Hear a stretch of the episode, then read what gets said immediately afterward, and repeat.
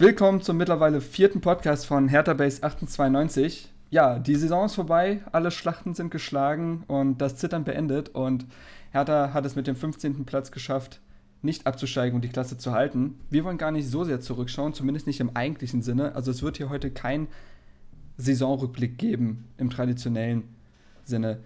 Diese gibt es schon zuhauf und äh, ich glaube, jeder von uns will diese Saison relativ schnell abhaken. Nein, heute geht es um das große und spannende Thema Kaderanalyse. Also wir schauen uns den, gesamten Kader an, jeden Spieler persönlich und zeigen halt die Stärken und Schwächen auf dieses Kaders und jedes einzelnen Spielers und gucken, wer hat sich gut präsentiert, wer hat enttäuscht, was muss sich personell und taktisch vielleicht äh, ändern und was muss besser werden und welche Spieler sind unabdingbar im Kader und welche könnten dann auch vielleicht nach diesem Jahr uns verlassen ja, mit mir dabei, also mit mir, dem Marc, sind heute dabei äh, Alex, unser Schreiberling für die Nach- und Vorberichte, aber auch für Hertha auf Achse, kennt ja wohl mittlerweile jeder. Und auch zum allerersten Mal dabei Patrick, der ist ebenfalls Hertha Base Redakteur. Und ja, damit sind wir eine relativ kleine Runde heute. Hat sich leider so ergeben. Ja, ähm, ohne große Umschweife wollen wir dann eigentlich auch beginnen. Ähm, Alex, um eine Basis zu schaffen, nenn doch einfach ganz kurz die Stärken und Schwächen dieser Mannschaft, beziehungsweise dieser Saison. Was hat man gut, was hat, hat man schlecht gemacht und daran können wir dann die einzelnen Personalien knüpfen. Mhm. Ähm, ja, das Problem ist ja immer, wenn man in der Saison zwei Trainer hatte, dann hat man ja auch immer so Kandidaten, die unter dem einen Trainer total aufblühen. Na, dadurch, dass wir mit kurz, weitermachen, können wir ja durchaus die genau, Rückrunde behandeln. genau, das dachte ich nämlich auch. Mhm. Ähm, ja, also, um mal erstmal grob zu sprechen, würde ich sagen, es war nicht alles schlecht, ähm, aber vieles. Ähm, haben wir in der Schule gelernt, dass man mit dem Guten anfängt. Ähm, gut war die über weite Strecken die, die defensive Arbeit. Ähm, allen voran die, die Viererkette, die ja unter Dardai dann auch weitestgehend, wenn nicht gerade irgendwelche Gelbsperren oder Verletzungen dazwischen kamen, ähm, konstant so in der Formation geblieben ist. Mhm. Ähm, was ja unter Lukai nie der Fall war. Ähm, also die vier würde ich da schon herausnehmen und äh, positiv erwähnen wollen. Ja, das ist aber allerdings, äh, allerdings leider auch schon fast das Einzige, was ich der, äh, was der Saison irgendwie positiv abgewinnen kann. Offensiv war das sehr dünn und echt nicht schön anzusehen. Also auch unter Dardai, wo ja vieles besser geworden ist, aber ähm, das eben gerade nicht. Und äh, da ist auf jeden Fall, darauf werden wir auch noch zu sprechen kommen, Handlungsbedarf. Also so kann es und darf es auf gar keinen Fall weitergehen. Also defensiv top, offensiv flop. Genau. Ganz klassisch. Ähm, ja, ich denke mal, dann können wir auch gleich mit der Defensive anfangen. Und wo fängt man da an? Ganz klar, ganz weit hinten, und zwar im Tor. Ich Mhm. noch Ähm, gerne ja, was, äh, ich würde noch gerne einwenden. Also, ähm, ich finde es so ein bisschen schwierig, ähm, nur Dardai zu behandeln, weil zum Beispiel auch Spieler wie Giergi oder, okay, Vandenberg will ich jetzt nicht, aber gehört auch dazu, ähm, dass die halt unter Dardai wirklich gar nicht gespielt haben oder auch zum Beispiel Julia- Julian Schieber, ähm, weil die einfach verletzt waren oder nicht mehr zum Zug kamen unter Dardai. Mhm. Ähm, also deswegen finde ich das so ein bisschen schwierig, Luhukai komplett auszublenden, weil Ja, das war ja immerhin äh, mehr als 50 Prozent der Saison, aber ansonsten, äh, Ja, klar. klar. Also wenn wir jetzt, also können wir so ansonsten machen, dass wenn wir jetzt jeden Spieler behandeln, dass wir kurz sagen, äh, Hinrunde lief so, Rückrunde lief so. Dementsprechend, das können wir eigentlich ziemlich gut auch in Trainern unterteilen, weil effektiv ja, hat ja ja, da der die Rückrunde ma- gemacht. Und dann können wir das, glaube ich, einfach so ganz kurz zusammenfassen. Also Beispielplatten hat, dass wir dann sagen, dass er sich äh, dann doch noch positiv entwickelt hat und dann Stammspieler wurde. Aber wie gesagt, wir sollten erstmal von ganz hinten anfangen. Und da haben wir unsere vier Torhüter, die in der ersten Mannschaft dabei sind. Angefangen natürlich bei unserer Nummer eins bei Thomas Kraft. Ähm, ja, Thomas Kraft hat insgesamt 32 Spiele die Saison gemacht. Er hat zweimal fehlt, äh, gefehlt und einmal war das gegen Leverkusen am zweiten Spieltag. Da hat er Wadenprobleme und dann ist äh, Jahrstein ins Tor gekommen und dann war er noch gegen die Bayern draußen am 30. Spieltag und dann ist dort Sascha Burchardt eingesprungen. Ähm, zur Kraft würde ich sagen, dass es eine Saison ist, wo er sich eindeutig gefangen hat. Also ich fand ihn in der Hinrunde speziell ähm, nicht souverän. Da hat er noch seine Macken gehabt. Also äh, das Strafraum beherrschen während äh, Standardsituationen war so das ganz große Manko bei ihm. Er war nicht ganz sicher. Aber ich fand zum Ende der Hinrunde und dann Rückrunde äh, eigentlich insgesamt, fand ich Thomas Kraft relativ souverän. Er hat teilweise sehr gute Spiele abgeliefert, wie ich finde. Und es war so ein bisschen der alte Thomas Kraft, den man auch aus der Zweitligasaison kannte oder aus seiner ersten, äh, vorzugsweise aus seiner ersten Erstligasaison mit uns. Ähm, und ja, letztendlich wird auch er nächstes Jahr im Tor stehen. Da können wir uns, glaube ich, alle sicher sein. Ähm, Patrick, wie ist denn deine Meinung zu Thomas Kraft? Ähm, also auf jeden Fall ähm, muss ich sagen, was ganz oft bei ihm vergessen wird. Äh, er macht zwar gerne mal seinen Fehler, ähm, also wie, wie, wie, du schon angesprochen hast, besonders äh, was Strafraumbeherrschung betrifft, aber ähm, mental ist er ein Riesenrückhalt für die Mannschaft. Mhm. Ähm, das äh, also es gibt immer so kleine Situationen, wo man das merkt. Ich, ich habe da jetzt auch gerade kein Beispiel für, aber also schon allein deswegen ähm, finde ich den gar nicht mal so unwichtig. Ähm, hat halt auch natürlich äh, zwischen den Pfosten gezeigt, dass er äh, Bälle gut halten kann. Mhm. Ähm, also ich habe auch das Gefühl, dass dieser negative Grundtenor jetzt in den letzten Spielen ein bisschen zurückgegangen ist bei den ganzen Leuten. Ähm, bei mir auch. Hm, hm. Am Anfang der Saison war ich da ganz schön skeptisch noch, aber wie du schon gesagt hast, der hat sich wieder gut gefangen und ich kann ihm da auch jetzt nicht so viel hinzufügen. Ja, ähm, was äh, würdest du sagen, sind so die größten Stärken und die größten Schwächen bei Kraft? Ich glaube, das kann man relativ gut sehen bei ihm, Alex. Ja, also. Ja, also ach so. ja, ich glaube, dass, also was ihr beide gesagt habt, dass die Strafraumbeherrschung gerade auch so bei hohen Bällen nicht das A und O ist, das wissen wir alle. Ähm, auf der Linie hat er ganz klar seine Stärken. Da hat er auch so ein paar Reflexe, wo man dann echt ins Staunen gerät, wie er da noch ein paar Dinger rausfischt. Aber was natürlich auch ja unserem Offensivspielen, äh, was ja ohnehin schon dürftig ist, nicht gerade ähm, zutut, ist die, die Spieleröffnung von Thomas Kraft. Also die Abschläge, da kann man ja schon drauf wetten, dass die entweder beim Gegner oder im Ausland. Ja. Und ja, da frage ich mich wirklich, woran die im Torwarttraining eigentlich arbeiten. Also, weil weder das, das Rauslaufen verbessert sich in meinen Augen so enorm, dass man da irgendwas äh, erkennen kann und die Abschläge, wie gesagt, ja, da sollte man dringend dran arbeiten. Aber ich glaube trotzdem, dass wir auf der Torwartposition noch am wenigsten Handlungsbedarf haben. Also ich würde mich nicht beschweren, wenn ein Roman Bürki kommt, um den mal so in den Raum zu werfen. Aber ähm, mit Thomas Kraft sind wir da schon ganz gut aufgestellt, denke ich. Man darf auch nicht vergessen bei Thomas Kraft, also der ist 26 Jahre alt. Das ist noch mhm. ziemlich jung für einen Torhüter. Denn Torhüter haben so, ja, weiß ich nicht, also normalerweise so ab 30 Jahren ihr Hoch.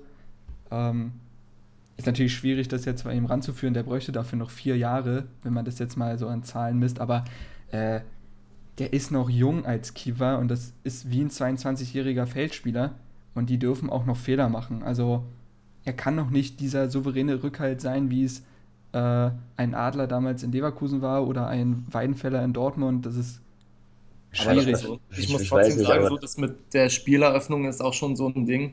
Ich kann mich an keinen einzigen flachen Ball von ihm erinnern, indem er einfach den Ball zu äh, zu einem Innenverteidiger gegeben hat, sondern immer nur hoher Abschlag und ja, ja. Äh, hoffentlich trifft den richtigen. Ja. Ähm, ja. Aber ich finde, ich finde 26, also ist natürlich für einen Torwart noch kein Alter, aber weil du sagst, der kann in dem Alter oder er muss in dem Alter noch nicht so die Sicherheit haben, naja, wenn man dann mal, aber ja. ja. aber wenn man dann auf andere Vereine guckt, also ja, gerade wir jetzt in Deutschland haben ja da, also wir sind ja so diese Torhüter-Nation Mhm. Und da sind viele, die wesentlich jünger und wesentlich konstanter und, und sicherer sind. Ja, aber zum Beispiel, ich finde tatsächlich, dass ein Loris Karius oder ein äh, Bernd Leno extrem starke Patzer im Spiel haben. Und Thomas Kraft hat nicht die expliziten Patzer, sondern halt so kleine Fehler, wie es zum Beispiel die Spieleröffnung ist, die ohne Frage äh, mhm. nicht gut ist. Aber ich wollte damit sagen, dass er mit seinen 26 Jahren noch dran arbeiten kann. Also ja, das, da ist, nicht, das ist schon richtig. Aber was man auch nicht vergessen darf, ist, wenn jetzt, also ich habe lieber einen Patzer und äh, fünf Paraden als drei Paraden und dreimal ein verkacktes Spiel im, Straf, äh, im Strafraum bei der, ähm, Also wenn jetzt eine Flanke reinkommt oder ein Ja, Stand ja, oder sowas. ja. Ähm, Ist also richtig. es geht schon souveräner.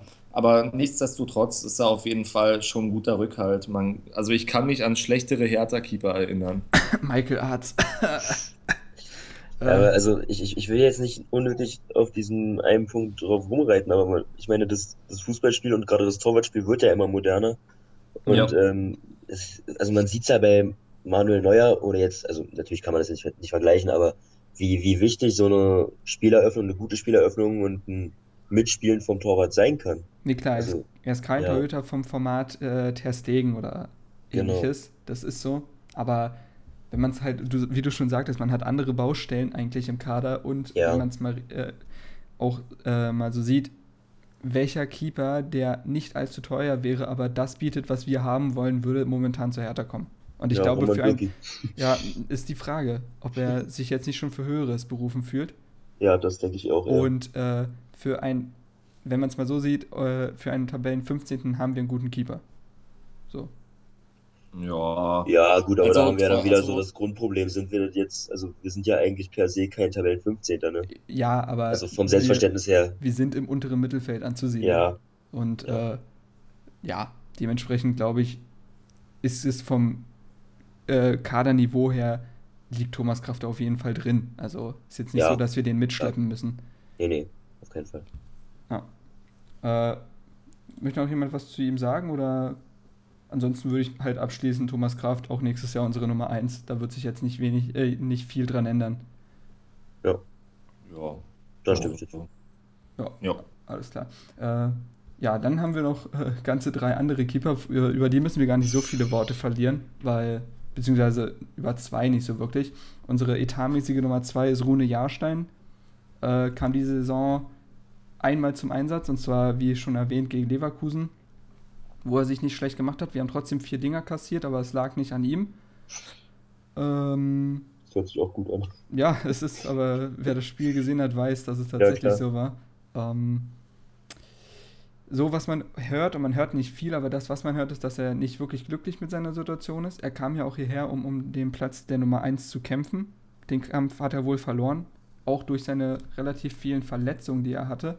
Also der war, äh, der hatte einen Fingerbruch, der hatte Rückenprobleme, der hatte irgendwelche Blessuren und es stand deswegen allein deswegen schon oft nicht im Kader.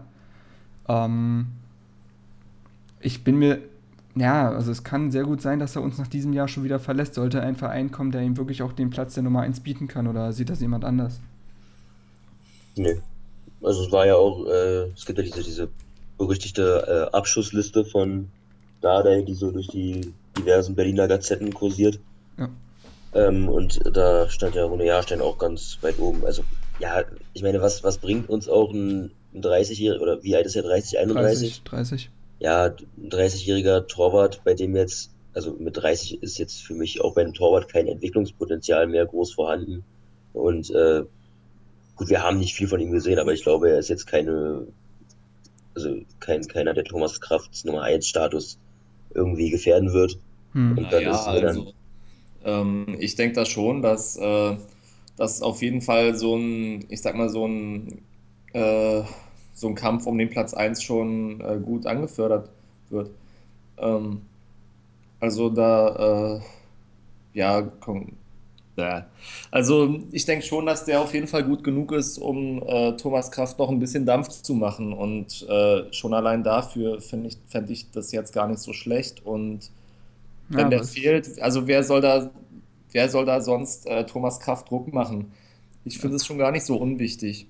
ja, aber das Ding ist, ich glaube, er persönlich ist sich zu schade dafür. Also, Ja klar, natürlich. Ich äh, sage ja auch nicht, ähm, dass er bleiben wird, sondern dass es schon ein bisschen schade ist, wenn er geht.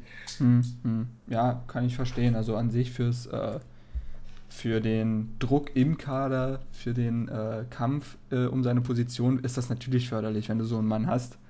Ähm, aus Jahrsteins Sicht wird es aber wohl eher so sein, dass er sieht, dass es nichts mehr wird. Natürlich. Und ja, Und also gerade dann, also wenn Jahrstein geht, ähm, fände ich es auch ähm, nicht schlecht, wenn vielleicht ein neuer Keeper ähm, vom guten Format kommt. ja. Oder man, wir, Also vielleicht holt er sich ja auch den Stammplatz, wer weiß. Ich, ich weiß nicht, ob, du, äh, ob Paldadei da eine Baustelle aufmachen wird. Ähm, ja, also sollte Rune Jahrstein aus dem Urlaub zurückkommen und Manuel Neuerartige Paraden zeigen, vielleicht. Andererseits glaube ich halt nicht wirklich, dass da wirklich noch irgendwas anbrennen sollte. Das Und ich auch äh, nicht. wenn man dann halt sagt, das wird nichts mehr, ich glaube, dann ist es auch von beiden Seiten okay. Dann sagt man, okay, du wolltest was versuchen, wir haben auch dir die Chance gelassen, es hat nicht funktioniert und dann, ja, ich glaube, es gibt genug Vereine in Europa, die die aktuelle Nummer eins Norwegens auch zu ihrer Nummer eins machen würden. ja klar, na, das, das sehe ich Mhm. genauso. Also, ja. Okay, aber vielleicht müssen wir ja gar keinen neuen Keeper kaufen, sollte er gehen. Wir können ja vielleicht auch auf die äh, zwei dahinter zurückgreifen, um mit dem etwas älteren Kerl anzufangen. Das wäre Sascha Burchardt. Zweimal die Saison reingekommen, einmal für sechs Minuten gegen Stuttgart beim 0 zu 0. Und dann, ja, bei der 1 zu 0 Niederlage stand er ja von Anfang an im Tor. Meine Meinung zu Sascha Burchardt kennt ihr wahrscheinlich schon. Ich bin tatsächlich, ja, weiß ich nicht, also kein Burchardt-Fan, so kann man es nicht bezeichnen, aber ich stehe ihm deutlich positiv, äh, deutlich positiver gegenüber als so manch anderer Hertha-Fan, der ihn versucht, auf dieses Hamburg-Spiel zu reduzieren. Ähm, ich halte Sascha Burchardt für eine Nummer zwei, die völlig in Ordnung geht. Äh, er lebt und atmet Hertha und Berlin. Das ist für Identifikation nicht schlecht, deswegen ist er auch im Mannschaftsrat. Also er ist auch, glaube ich, im Team akzeptiert. Ähm, er ist mit 25 Jahren äh, immer noch entwicklungsfähig, auch wenn das als Nummer zwei mit wenigen Einsätzen, klar ist das schwierig, aber auch bei ihm ist noch nicht das Ende in Sicht, was seine Entwicklung betrifft. Und ich finde, jedes Mal, wenn er bei uns im Tor stand, sei das jetzt gegen Union gewesen damals oder er hat doch mal gegen äh, Wolfsburg ein komplettes Spiel gemacht und ich fand ihn noch nie schlecht. Ich fand ihn eigentlich immer sicher und ich finde auch gegen München hat er allen bewiesen, dass er ein Keeper ist, dass wenn es mal brennt, er uns auch äh, ja ähm, im Tor gut äh, zur Seite steht und man jetzt nicht unbedingt ihn äh, abgeben muss, sondern dass er ein sicherer Rückhalt sein kann. Ähm, sieht es jemand von euch anders oder wie ist die Meinung zu euch, äh, von euch zu Sascha Burchardt? Mm, Ja, ich, ich stimme dir da weitestgehend zu. Ähm, gerade als, also als, als Mitglied des Mannschaftsrats, der offensichtlich auch so eine Art Lautsprecher ist, was ja anscheinend bei uns bei Torhütern in zu sein scheint, weil Thomas Kraft ja auch so gepolt ist, Mhm. ähm, finde ich das schon, dass man, auch weil er eine gewisse Grundqualität hat, ihn auf jeden Fall halten sollte. Ähm, er scheint ja auch sich so sehr mit dem Verein zu identifizieren, dass er ähm, da keine Wechselabsichten hat, auch wenn er sicherlich weiß, dass ähm, er da eher geringe Chancen hat, ähm, Thomas Kraft irgendwie zu verdrängen. Ja. Ähm, ja, also ich sehe ihn nicht ganz so positiv wie du, das weißt du ja auch. Ich bin jetzt nicht sein, sein größter Fan, aber ähm, ihn auf das Hamburg-Spiel zu reduzieren, ist natürlich völliger Unsinn, weil wir auch in anderen Spielen gesehen haben, dass er, dass er durchaus was kann. Mhm. Und ich finde es auch insofern nicht schlecht, wenn man in Anführungsstrichen nur mit diesen drei Torhütern, wenn wir jetzt Jahrstein mal ausklammern, ähm, plant, weil das für einen Marius Gersbeck, glaube ich, ganz gut ist. Weil er dadurch näher an der ersten Mannschaft dran ist. Mhm. Und ich weiß ja nicht, wie der Langzeitplan von Pardadei und äh, Michael Preetz und Richard Golz aussieht, ob man irgendwann mal vorhat, Marius Gersbeck äh, als Nummer eins hochzuziehen oder ob man in ihm dieses nötige Potenzial sieht. Aber wenn das der Fall sein sollte, dann ist diese Konstellation, wie sie ohne Jahrstein wäre, in meinen Augen für ihn ähm, ja, eher von Vorteil. Ja. Ähm, Patte, hast du eine Meinung zu Sascha Burchardt oder? Ähm, eher, ja, also äh, geht auch in Richtung deine Meinung. Ich fand, also ich hatte jetzt nie Bauchschmerzen, wenn ich gesehen habe, Sascha, äh, Sascha Burchardt wird aufgestellt. Mhm. Weil, ähm, also der hat oft gezeigt, dass er äh, gute Paraden hinlegen kann, ähm, dass er öfter auch mal einen sicheren Rückhalt hat, außer jetzt bei seinem berühmten Spiel da mit den Kopfbällen. Aber auch selbst das ging ja damals, äh, was viele vergessen, auf Abwehrfehler zurück. Richtig. Mhm. Und ähm, ja, wurde eigentlich schon alles gesagt. Ich finde den, also ich finde den als Nummer zwei recht gut. Ähm, also, ähm, ja, wie gesagt, ähm, die Nummer zwei, äh, ja, ne, ist gut. Ist gut. Schönes Urteil für ihn. Der dritte im Bunde, oder beziehungsweise vierte, wenn man jetzt äh, Jahrstein dazu nimmt, ist übrigens, äh, habe ich gerade gesehen, drei unserer vier Keeper sind 1,87 groß. Ähm, weil man das ja gerne bei Kraft immer mal anführt, dass er etwas zu klein wäre. Äh, Burchardt und Gersbeck sind genauso groß. Ähm, ja, kommen wir zu Marius Gersbeck, der äh, Mann aus der Kurve, Publikumsliebling, Dortmund hält. Äh, wir hatten ihn letztens im Interview und ähm, ja, ist 19 Jahre alt, hat schon äh, für die deutsche U19 beispielsweise gespielt oder U18, ähm, gilt so mit dem Körper, den wir jetzt im U19 DFB-Pokalfinale sehen durften, so als größtes Torwarttalent bei der Hertha. Und äh, stellt, beziehungsweise er hat es zu uns gesagt, stellt für sich den Anspruch, in ein paar Jahren Herthas Nummer 1 zu sein. Frage ist, ob das realistisch ist, beziehungsweise was sich an seiner sportlichen Situation im nächsten Jahr ändern kann. Ähm, wir haben drü eben drüber gesprochen, Jahrstein eventuell weg. Thomas Kraft mit ziemlich großer Wahrscheinlichkeit äh, weiterhin die uneingeschränkte Nummer 1 und Sascha Burchert der stille Rückhalt dahinter, der nicht meckert, wenn er nicht spielt. Und Gersbeck hatte große Probleme in dieser Saison. Durch seinen Meniskusriss hat er ewige Zeiten gefehlt. Und ähm, es ist jetzt die Frage, ob er nochmal. Äh, es ist jetzt nochmal die Frage, ob er das letztendlich ähm, packt. Schwierig, äh, die Diagnose dazu stellen, auch für diese Saison. Ähm, vielleicht hat da jemand anders die Möglichkeit, da vielleicht was zu sehen. Hat jemand von euch die Möglichkeit? Mm, Also ich, ja, ich habe ich hab ihn auch zu wenig gesehen diese Saison, um jetzt über seine Qualitäten Urteil fällen zu können. Ich habe ja, also viel mehr als das, das Spiel gegen Dortmund, wo ich auch im Stadion war, äh, ja, konnte ich von ihm bisher nicht beobachten. Und ja, ja, also es, das waren nur 90 Minuten und da ähm, hinsichtlich der Qualität irgendwas zu sagen, finde ich schwierig. Mhm. Ähm, ich glaube auch, dass für ihn generell die Konstellation mit Thomas Kraft als relativ jungen Torwart ähm, in der Nummer 1 Stellung nicht ganz so einfach ist. Also es hat zwar bei, bei René Adler, ja, aber René Adler war es auch was anderes, weil er war dann verletzt und da, wenn ich mich, wenn ich mich recht entsinne, und dann kam Bernd Leno ins Tor. So, aber wenn Thomas Kraft sich jetzt nicht verletzen sollte, dann glaube ich nicht, dass es jetzt in den nächsten zwei Jahren, dass man da so einen gewaltigen Qualitätssprung von Gersbeck erwarten kann, Mhm. dass, dass ähm, da jetzt irgendwie was kommt. Oder zum Beispiel Manuel Neuer wäre ja auch so ein Beispiel, der kam dann, glaube ich, für Frank Rost auf Schalke ins Tor. Ich Und glaube Frank schon, ja. Rost, Frank Rost war ja damals schon sehr, sehr alt. Also so ein Generationenwechsel macht ja Sinn, wenn man einen 33, 34-jährigen Torwart als Nummer eins hat, aber nicht bei einem 26-jährigen. Ja. Deswegen, ja, also ich, ich lobe mir natürlich das, das Ziel von ihm, dass er auch sagt, er möchte Herthas Nummer eins werden und nicht irgendwie den Gang in die Zweitliga antreten und es darüber zu probieren. Aber vielleicht wäre es für seine Entwicklung persönlich das Bessere. Könnte Auch man, wenn das, ich, auch wenn ich ja. mir wünschen würde, dass es so funktioniert, wie er sich das vorstellt. Könnte man vielleicht sogar über eine Laie nachdenken, Patrick? Oder meinst du, das macht wenig Sinn? Hm, Na, die Frage ist, ähm, wer leiht, si- wer leiht sich, also ich denke mal jetzt an eine Saisonleihe, Mhm. wer leiht sich für eine Saison einen so jungen Keeper aus?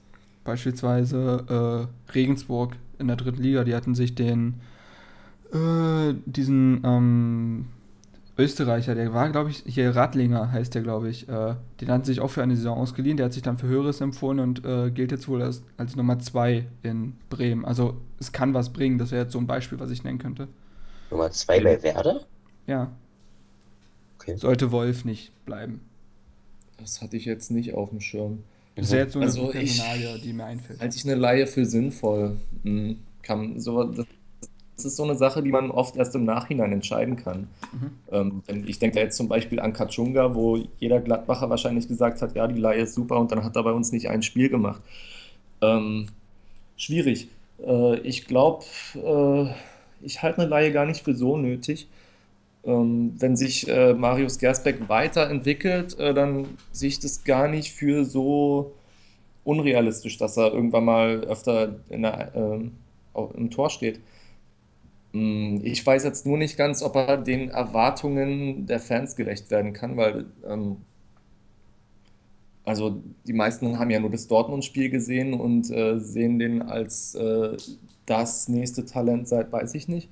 Ähm, auf jeden Fall ist er ein echt guter, ein echt guter Rückhalt und ähm, hat auch schon gezeigt, was er kann, ähm, sowohl in, äh, in der ersten Liga als auch in der U23. Ja.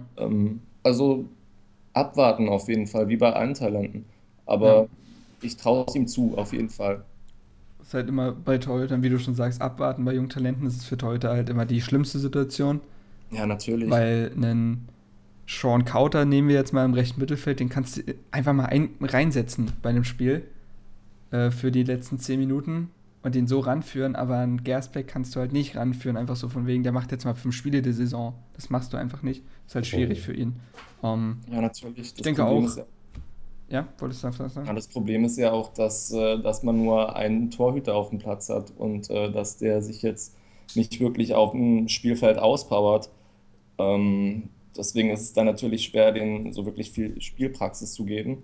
Aber es gibt ja auch ähm, immer wieder mal Spiele, wo man vielleicht drüber nachdenken könnte, sei es zum Beispiel die erste Pokalrunde oder sonst was. Mhm.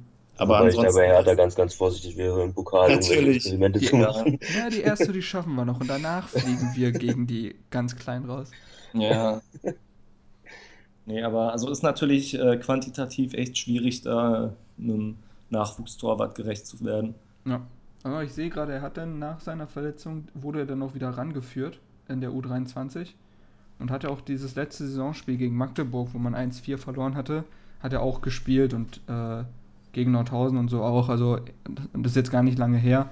Also in der U23 scheint er dann wieder zumindest sich äh, wieder einen Rhythmus heranspielen zu können, was dann glaube ich für ihn als jungen Keeper und er ist auch gerade mal 19 äh, schon mal positiv ist. Also ist jetzt nicht so, dass er auch in der U23 auf der Bank sitzt, weil man jetzt nur Körper spielen lässt oder so. Ja. Mhm. Ähm, können das Torhüter-Thema damit eigentlich abschließen? Ähm, viele schwierige bzw. auch interessante Personalien. Äh, Thomas Kraft sehr wahrscheinlich die, äh, weiterhin die Nummer 1. Jahrstein, da ist ein Fragezeichen, ob er bleibt. Burchard wird bleiben.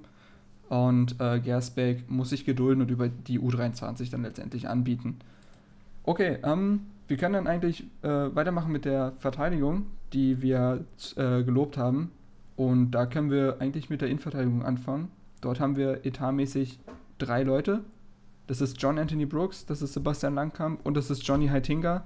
Fabian Lustenberger nehmen wir da raus. Der ja letztendlich eigentlich nur im defensiven Mittelfeld gespielt diese Saison. Dementsprechend muss man den da, glaube ich, nicht aufzählen. Ähm, ja, Alex, äh, letztendlich war es ja so, dass man äh, sich Heitinga holte, um einen erfahrenen äh, Spieler dort hinten drin zu haben, der das Ganze, die Zügel in die Hand nimmt und die Abwehr leitet. Johnny Heitinga kam und äh, es sah die ersten Wochen auch in der Vorbereitung so aus, als ob er das tun würde. Aber die ersten Saisonspiele liefen nicht wie verhofft und danach kam er gar nicht mehr zum Einsatz und äh, Brooks und Langkamp haben das Feld dann für sich gehabt. Ähm, wie würdest du unsere Konstellation der Innenverteidigung beschreiben? Also äh, meinst du, da müsste man eventuell nachhelfen oder äh, wie haben sie sich die Saison geschlagen? Nachhelfen müssen wir auf jeden Fall, weil dem Vernehmen nach soll ja Heitinger auch auf dieser Abschlussliste stehen. Und wir können nicht mit ähm, Oh, ich habe ich hab, ich hab, äh, Hegeler vergessen, der hat ja auch ein paar Spiele dort gemacht, aber ist egal, ja. Ja, auf Hegeler wollte ich auch gerade eingehen. Mhm. Also wir können ja nicht nur mit Heitinger, ähm, mit, mit Brooks und äh, Langkamp in eine Saison gehen, wobei man ja auch Hegeler wohl ähm, noch eine Chance geben möchte oder zumindest darüber nachdenkt, aber ähm, ich sehe Hegeler in keiner Position als Bereicherung für unseren Kader an. Ähm, ja, und wenn dann Heitinga ebenfalls den Abflug macht, dann müssen wir natürlich äh, da noch irgendwas ähm, nachlegen. Wobei ich in, also für, für die erste Elf sehe ich keinen Handlungsbedarf. Da, ja. hab ich, da haben mich Brooks und Langkamp absolut überzeugt. Mhm. Langkamp ja sowieso seit jeher, also seitdem er das, das blau-weiße Trikot trägt. Mr. Mr. Zuverlässig. Genau, der ist ja sowas von brutal konstant. Ähm, also ich kann mich fast an gar kein schlechtes Spiel von ihm erinnern. Die erste Hälfte in Dortmund. Das war so das Einzige, was mir ja, eingefallen ist. Stimmt, ja. ja das ist echt recht. das Einzige. Ja. Gut, bei Brooks ist die Situation noch ein bisschen anders. Natürlich auch seiner, sein, seines jungen Alters geschuldet, aber das mhm. Potenzial ist äh, zweifelsohne enorm. Und wenn man dann so einen konstanten äh, Mann wie Langkamp mit dieser Erfahrung und dieser Routine hinter sich hat, äh, neben sich hat, dann ähm, kann das auch auf jeden Fall äh, für so einen jungen Spieler stabilisierend wirken. Mhm. Deswegen würde ich daran auch nicht rütteln wollen. Aber wir müssen auf jeden Fall für das zweite Glied irgendwie noch was nachholen. Ist jetzt die Frage, das, ähm, das leidige Thema Talente. Da, stehen, ja. da steht mit Anthony Syre jemand da, der sogar zu U20 WM fahren wird. und der bei uns überhaupt keine Rolle spielt. Und natürlich kann sein, dass wenn Dada der jugendfixierter ist als so manch anderer Trainer, weil er das ja bekleidet hat und äh, diese, solch ein Amt und äh, man, er war auch beim U19-Finale dabei und ich kann mir schon vorstellen, dass er da mehr drauf gucken wird. Ähm, ja, vielleicht schafft es dann letztendlich Syre doch noch hochzukommen. Ich gucke mir gerade an, wie viele Spiele Heidringer gemacht hat. 13 Spiele hat er die Saison gemacht, aber auch nicht, mhm. weitaus nicht alle von Anfang an. Ähm, ein Tor ist dabei rausgesprungen, ich weiß noch, gegen Hamburg nach der Ecke, ne? Ja, richtig. War das. Äh, ersten Spieler, der wackelt. Ne? Er steht ja auch auf diesen ganzen Streichlisten, die man so in den ganzen etablierten Medien sieht. Ähm, Patrick, wie ist denn deine Meinung zu Heitinga? Nochmal eine Chance geben oder versuchen, ihn von der Gehaltsliste zu streichen? Hm. Also ich sag mal, den Erwartungen ist er jetzt nicht wirklich gerecht geworden, glaube ich. Ich weiß jetzt nicht, wie es teamintern aussah. Wahrscheinlich hat er auch äh, seine guten Seiten. Also sei es jetzt äh, von der Mentalität her, ich denke jetzt zum Beispiel auch äh, vergleichsweise an Marcel Jeng, der ähm, gerade mental und im Training immer wieder wichtig war. Mhm. Ähm, also vielleicht äh, lernt ja Brooks auch noch das eine oder andere von ihm, zum Beispiel. Aber also auf dem Spielfeld ähm, wurde das halt im Lauf der, der Saison immer schlechter. Ich wüsste jetzt, also es kommt natürlich darauf an, ähm, was für einen Ersatz wir dann kriegen. Ähm, mhm. Wenn man ihn auf jeden Fall, also ich würde ihn jetzt nicht bedarflos weggeben, auf keinen Fall. Ja. Ähm, aber wenn man was Besseres, also wenn man jetzt noch eine bessere Alternative findet und äh, Haltinger weg will, dann ja, okay, würde ich jetzt nicht hinterher weinen.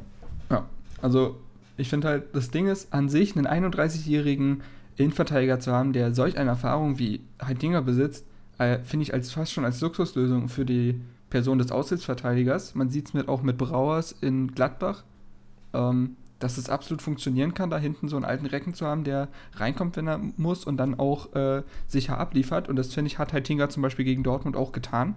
Als er dann reinkam, war er deutlich besser als Brooks. Ähm, das Problem bei Heitinga ist halt wirklich sein Gehalt. Also er verdient ja. Noch sagen. Er verdient äh. ja, er ist ja hundertprozentig in den Top 5 unserer Gehälter. Und ja. das kann man sich ja eigentlich als Hertha BSC äh, nicht erlauben. Zumal wir äh, gehört haben, dass Preetz gesagt haben soll, wir missten zuerst aus und dann kommen neue Spieler. Und wo mistet man dann aus? Natürlich bei denen, die viel verdienen, aber wenig zeigen. Und das ist nun mal auch Johnny Heitinga. Ähm, ja, und da ist es wahrscheinlich so, dass er dann uns verlassen muss. Es ist bloß dann die Frage, wo geht er hin? Also, wer nimmt ihn jetzt? Mhm. Natürlich, man kann an die begehrten Ziele wie Katar und USA denken oder will er zurück vielleicht sogar nach Holland irgendwie zum Stammverein Ajax? Man weiß es nicht, aber nochmal bei einem Club in den guten europäischen Ligen glaube ich nicht, dass er da landen kann. Ähm, nee. Ja, also wie gesagt, an ja, sich hätte ich es wird ja. auf jeden Fall immer jemanden geben, der den nehmen wird. Also ich denke jetzt auch, da er ablösefrei zu uns kam, dass da die Frage jetzt nicht so hoch ist, wie viel der Verein zahlt. Und also für einen geringen Preis wird den wahrscheinlich, also ich wüsste jetzt nicht, welche Vereine, die jetzt nicht unbedingt äh, Euroleague spielen, ähm, den nicht nehmen würden. Ich denke auch, dass da der Name einfach zu groß ist, als dass da so eine schlechte Saison jetzt ins Gewicht fällt. Das ist ja zum Beispiel auch bei Boateng so. Also der muss sich jetzt, glaube ich, keine Sorgen machen, dass, dass er plötzlich vereinslos wird. Ja, also ich denke da gerade irgendwie auch an die italienischen Ligen, weil da alles ja. so ein bisschen gemächlicher ist. Und da kannst du, glaube ich, als älterer Verteidiger durchaus noch bestehen. Mhm. Also wenn er da jetzt irgendwie ins Mittelfeld der Liga geht, keine Ahnung, Sampdoria, Genua oder so, was da halt so rumfliegt, Hellas Verona mit Luca Toni, keine Ahnung, kann man ja alles machen. Äh, vielleicht findet er da nochmal einen Anschluss. Bei uns, wie gesagt, eine zu teure Alternative. Ähm, ja. ja. Zu Langkamp Brooks, glaube ich, brauchen wir alle nichts zu sagen. Das sollte eigentlich stehen. Es ist aber auch dann die Frage, gemäß dem Fall, man gibt jetzt Heitinga ab und Brooks und Langkamp sind gesetzt, was holst du dir dahinter?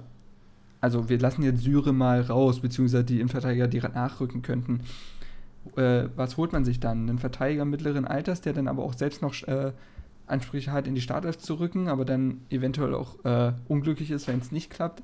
es ist, glaube ich, von den Ansprüchen extrem schwierig, da jemand zu finden, weil Brooks und Langkamp, glaube ich, unter da der gesetzt sind. Also, also man sagt, also wir würden zwar Also ich denke ich denk, ich denk aber auch, dass nochmal so ein Rückhalt für Brooks jetzt nicht das Schlechteste wäre. Nee, klar, klar. Weil Ja, er, da ähm, bin ich auch bei dir. Also, der Da hat sind ja wir uns ja einig. jedes Spiel super gespielt. Ähm, und äh, Langkamp war ja auch verletzt. Ähm, also da ist auf jeden Fall nochmal, der war ja öfter verletzt auch, glaube ich. Ähm, Langkamp war nach dem nicht- ersten Spieltag ein halbes Jahr verletzt, glaube ich. Genau. Ja, Kreuzbandriss, ne? Mhm. Ja, dementsprechend äh, halbes Jahr. Ja. Also auf jeden Fall äh, schadet dann ein guter Rückhalt nicht. Und wenn man jemanden findet, äh, sollte man auf jeden Fall zuschlagen. Und da jetzt, ähm, also im schlimmsten Fall haben wir einen anderen Stammspieler dann drin in der Innenverteidigung, was jetzt auch gerade bei äh, Brooks und Langkamp unter Dardai nichts Schlechtes bedeuten kann. ja. Ja. Ja, muss man halt gucken. Also wir würden jetzt auf unseren gedanklichen Zettel schreiben Innenverteidiger. Das Profil des Innenverteidigers ist dann Chefsache. Genau. Auf Ja. jeden Fall. Okay. Ähm, dann können wir mit den Außenspielern weitermachen. Ich würde jetzt, keine Ahnung, mit den Linksverteidigern fangen wir jetzt einfach mal an. Da haben wir insgesamt drei Stück. Ähm, anzufangen wäre da vielleicht mit äh, Johannes Vandenberg, weil der ja eigentlich so die älteste Instanz unserer Linksverteidigerseite ist, wenn man so will, weil er ja seit der Ära Lukai dort gespielt hat. Aber nachdem Lukai dann weg war, interessanterweise nicht einmal mehr im Kader stand. Seit da der halt da ist. Ähm, berechtigt, Alex, oder unberechtigt? Ja, kurz und knapp völlig berechtigt. Ähm, ja, das war unter Lukai so die äh, für mich im Kader die schlimmste Begleiterscheinung, die, äh, die er aus seinen, also er hat ja ein paar Spieler, die er äh, so gerne von seinen vorherigen Stationen äh, mitgeschleift hat. Äh, Marcel Njeng war ja da auch so ein Paradebeispiel. Und ähm, dem würde ich aber, auch wenn ich jetzt nicht sein größter Befürworter bin, aber völlig anders bewerten als Vandenberg, weil Mhm. Njeng immer einer ist, der sich, der sich reinhaut und der auch in dieser Saison, finde ich, auch wenn er von Anfang an gespielt hat, über 90 Minuten weitestgehend sogar überzeugt hat. Ja. Aber bei Vandenberg kann ich das beim besten Willen nicht behaupten. Ich Ähm, bin, ja. ja, ne, also der kann, ja, bitte. Also, ja, er soll weg. Patrick, anderer Meinung oder? Ähm, nö. Also mir fällt, mir fällt noch ein, dass der sogar äh, in ein, zwei Spielen offensiv gar nicht so schlecht da stand. Aber hinten hat es immer gebrannt. Und also ich kann mich an kein Spiel erinnern, wo der eine gute Defensivleistung abgeliefert hat. Ja. Also ich bin ja auch so gefühlt der größte Johannes Vandenberg-Kritiker, den es so gibt. Der hat halt so, als die, als wir diese geniale Hinrunde hatten, hat auf dieser Surf, äh, auf dieser Welle des, äh, der guten Laune mitgesurft und ist so der guten Form und war noch ganz gut dabei, aber danach ist es so brutal eingestürzt und Vandenberg ist defensiv, ne, das ist eine Katastrophe, ist eine Vollkatastrophe, was Stellungsspiel betrifft, was schnelles Denken betrifft. Das kann er alles überhaupt nicht, beziehungsweise nicht auf Erstliganiveau. Und ich kann mir auch nur vorstellen, dass ihn ein Zweitligaverein nimmt. Also vielleicht ist ja eine Rückholaktion zu Düsseldorf gar nicht undenkbar oder so. Aber für die erste Liga reicht es bei Vandenberg absolut nicht. Also scheint ja auch durch die Hertha-TV-Interviews und so, hat man ja gemerkt, ist jetzt kein Dover und der ist auch sympathisch, aber äh, das darf ja dann auch kein Kriterium letztendlich sein, wenn man dann solche Leistungen abruft. Ähm, nee, also Vandenberg muss gehen. Zumal es ja nicht so ist, dass, äh, wenn er geht, eine Lücke entsteht. Also ist ja nicht, also wir können das ja personell absolut ab, äh, auffüllen. Beispielsweise mit unserem neuen Stammverteidiger links, Marvin Plattenhardt. Ähm, Nico Schulz würde ich danach besprechen, weil er ja so ein halber Linksverteidiger ist. Ähm, Plattenhardt hat in der Hinrunde als Neuzugang von Nürnberg quasi gar nicht gespielt und wenn er gespielt hat, dann sah das immer recht unglücklich aus.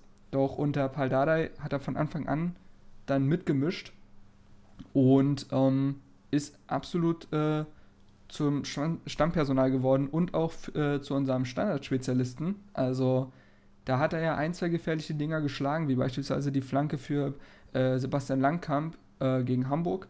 Hat er zum Beispiel den Sieg vorbereitet. Ähm, Mhm. Alex, wie ist denn deine Meinung zu Platte? Überragend. ähm, das war für mich die größte Überraschung. Na, okay, sagen wir die zweitgrößte Überraschung. Auf die andere kommen wir ja dann wahrscheinlich später noch zu sprechen. Ähm, unter Paul Dardai, weil er wirklich unter Lukai einer dieser Spieler war, wie auch Stocker zum Beispiel, die, die gar nicht zum Zug kamen. Wobei man sich ja aus Nürnberger Zeiten auch durchaus bewusst war, dass da ähm, auch in dem jungen Alter schon ein sehr fähiger Linksverteidiger heranwachsen kann. Hm.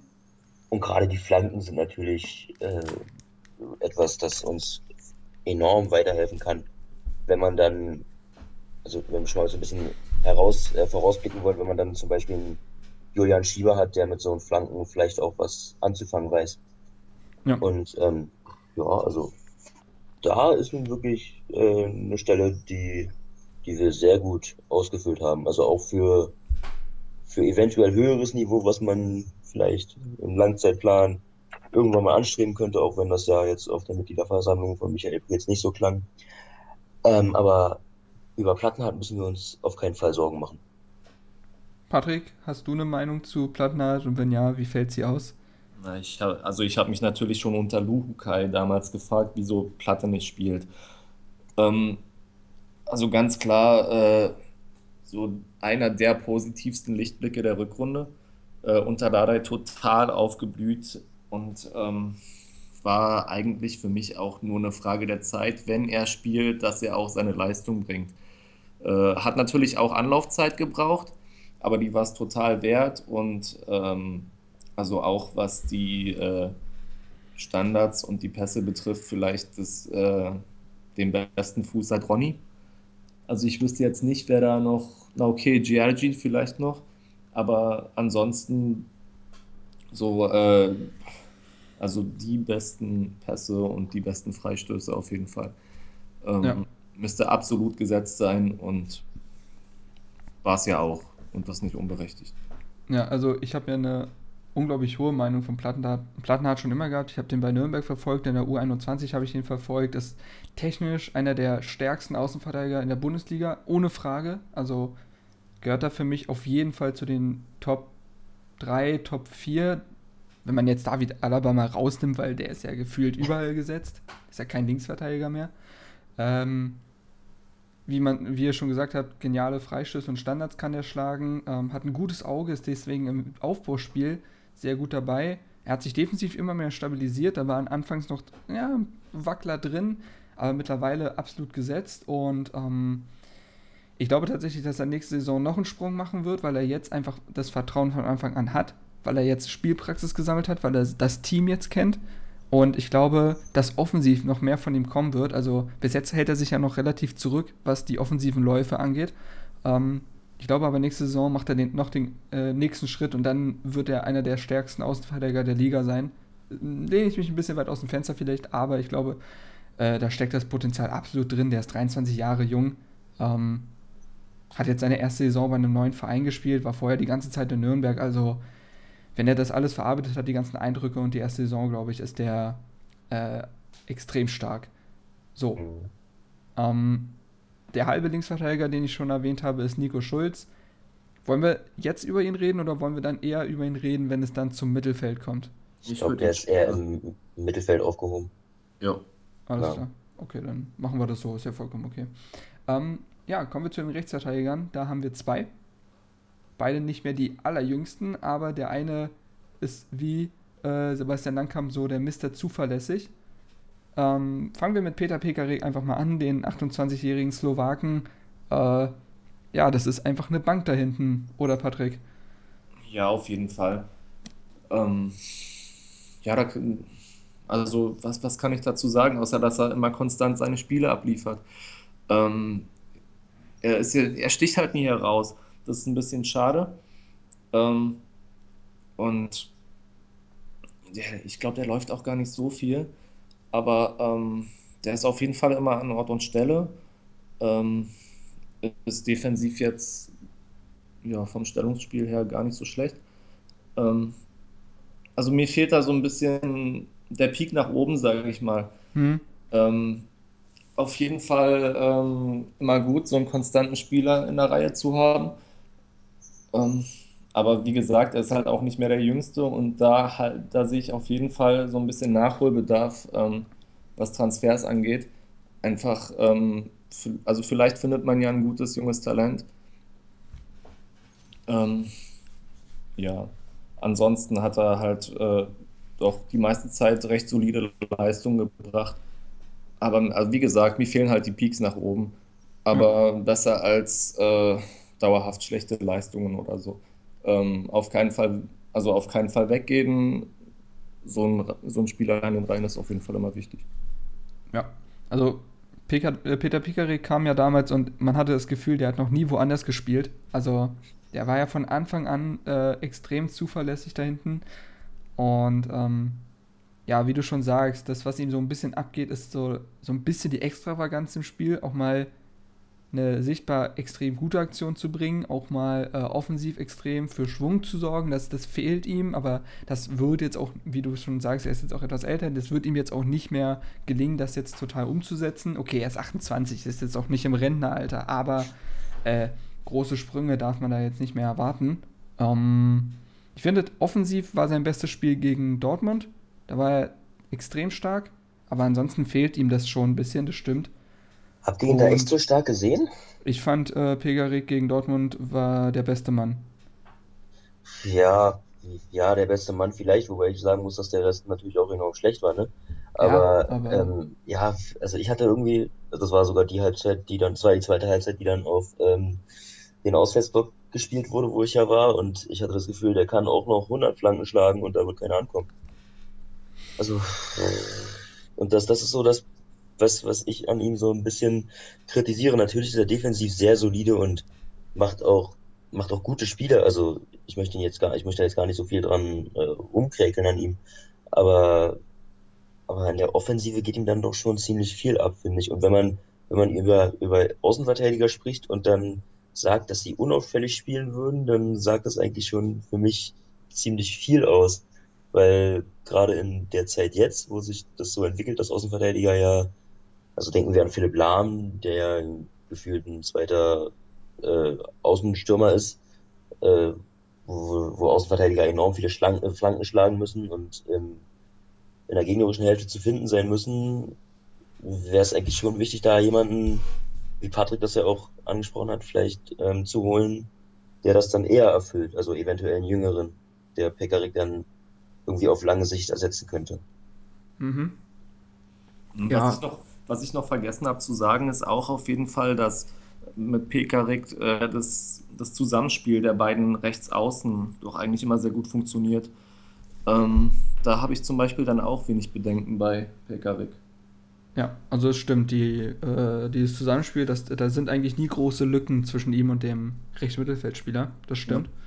Ähm, ja, äh, bevor ich, ich habe noch eine Personalie, die man da durchaus nennen kann, aber wir können ja erstmal über Marcel Njeng reden, den ältesten Spieler im Kader mit 33 Jahren.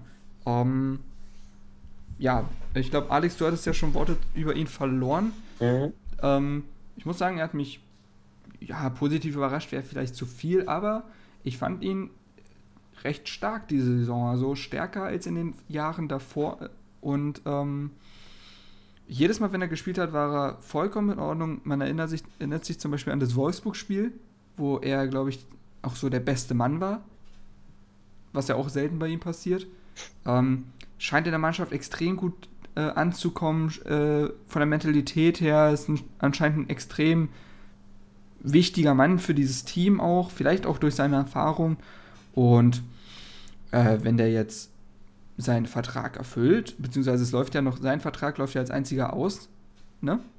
Da müsste Mhm, man jetzt ja. auch mal gucken, ob man das jetzt quasi verlängert, bis er dann aufhört oder ob er nochmal was anderes macht. Aber äh, das sei jetzt mal dahingestellt. Ich habe überhaupt keine Probleme mit dem Jeng im Kader. Ich möchte ihn behalten. Der kann relativ vielseitig eingesetzt werden und macht dann seinen Job eigentlich ganz gut.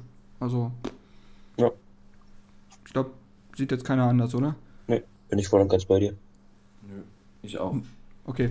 Die jüngere Variante, die ich dann nennen möchte, ist äh, Regäse, den man jetzt im U19-Finale bewundern durfte. Das ist ein äh, 19-jähriger, ich glaube, der ist 19, 19 oder 18, ich glaube 19, 19-jähriger Rechtsverteidiger. Ähm, und der wird auch von allen, die man jetzt so gesehen hat, also auch von Ante Czovic beispielsweise, äh, wird er immer wieder als ähm, großes Talent bewertet und hat ja auch schon zahlreiche Einsätze in der U23 gehabt. Und ich kann mir vorstellen, dass der nächstes Jahr den Sprung schaffen könnte. Also, und der wäre halt eine modernere Variante des Außenverteidigers. Ähm, ich weiß nicht, wie ihr das seht, aber ich glaube, bevor man da jetzt irgendwas verpflichten sollte, Regesel ist eine richtig gute Variante, weil der ja auch äh, von allen positiv bewertet wird. Das ist jetzt kein Geheimtipp mehr. Mhm. Ja, auf jeden Fall. Also wenn man. ja, Ja, erzähl. Gut, ähm, Alex. Alex. ähm, wenn man, wenn man jemanden in den eigenen Reihen hat, der da Potenzial augenscheinlich aufbietet, dann ist es natürlich erstmal wirtschaftlich und dann ja sowieso von der Identifikation her immer äh, sinnvoller, den heranzuziehen, als da irgendeinen extern zu holen. Mhm. Und bei Regese ist das ja augenscheinlich der Fall. Von daher, ja, und, und wenn Dardai, was er ja angekündigt hat, ähm, was natürlich als, als ehemaliger Jugendtrainer ja auch nicht so äh, weit weg ist, auf die jüngeren Spieler auch mal setzen will, was sich ja Lukai, ja, was Lukai ja eher vermieden hat, muss man so auszudrücken, Ja. ähm, dann kann es auf jeden Fall eine Variante sein, die, die Sinn macht. Zumal wir, wie gesagt, zwei erfahrene, sehr sichere Alternativen haben. Also, das ist das Schöne daran. Also Ja. genau da äh, ist jetzt meine Meinung. Ähm, ob man jetzt auf Regesel setzen sollte oder nicht, würde ich genau davon abhäng abhängig machen, ob Jeng bleibt oder nicht. Das Ding ist, ähm, ich finde es immer ziemlich schwierig, sich nur auf die Jugendspieler zu oder sich primär auf die Jugendspieler zu verlassen, ähm, weil viele sehr, sehr gute äh, Ansätze zeigen, aber den Sprung dann doch nicht schaffen. Ähm, Aber die Chance muss man ihm auch mal geben. die Chance muss man ihm geben, auf jeden Fall. Und äh, die würde ich ihm auch geben, wenn man äh, neben Pekarik noch einen zweiten Rückhalt hat. Und der wäre in diesem Fall auf dieser Position natürlich ein Jeng. Und da kann man dann auch mal ähm, mit äh, den beiden plus Regesel äh, in die Saison gehen. Ja. Also, ich würde jetzt auch nicht, ich, also wäre jetzt Regesel jemand, den man zufällig mal im Transfermarkt äh, U19-Kader gesehen hat, ja, dann würde ich dir zustimmen, aber dadurch, dass ich halt schon viele Stimmen gehört habe, kann ich mir sehr gut vorstellen, dass der die Anlagen mitbringt. Genauso wie jetzt Beispiel, also es gibt ja diese paar Spieler, die immer wieder genannt werden. Das ist der Farid Abdemarane, wie der auch immer, also der Name ist auch kompliziert. Äh, und das ist Maxi Mittelstädt und halt Lukas Körber. Das sind so die Spieler, die immer gen wieder genannt werden. Ähm, Aber ich denke jetzt, ich denk jetzt zum Beispiel auch an einen Fanol Perdedei, der teilweise echt super gespielt hat und auch äh, Rehagels Ey. Liebling war. lass lass Paradise in Ruhe. Aber trotzdem Paradise. diesen Sprung nicht geschafft hat, obwohl ich den eigentlich recht gut fand. Aber äh, das hat halt äh, hin und wieder mal nicht gereicht. Aber Und äh, jetzt ist er halt, wo ist er jetzt überhaupt? Der letzte Naja. Stand, den ich hatte, war die zweite dänische Liga irgendwie. nein, der ist doch dann, Nee. der ist doch dann zu Cottbus. Genau. Ja, genau, genau, Aber, genau. nach die, aber ich habe jetzt gelesen, der wird nach diesem Jahr Cottbus verlassen, In die zweite weil, Liga irgendwo hin, weil oder? wohl zahlreiche Zweitligisten Interesse an ihm haben. Also, und das mit 23 Jahren, der hat auch noch, also ist wie mit Morales, da ist der Weg auch noch nicht zu Ende. Ja, das sage ich auch gar nicht.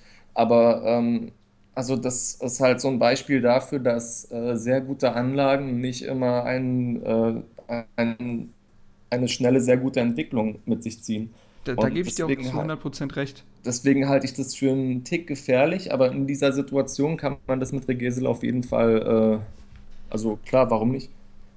Da gebe ich dir auch zu 100% recht, dass Anlagen nicht immer bedeuten, dass man auch äh, es letztendlich den Sprung schafft.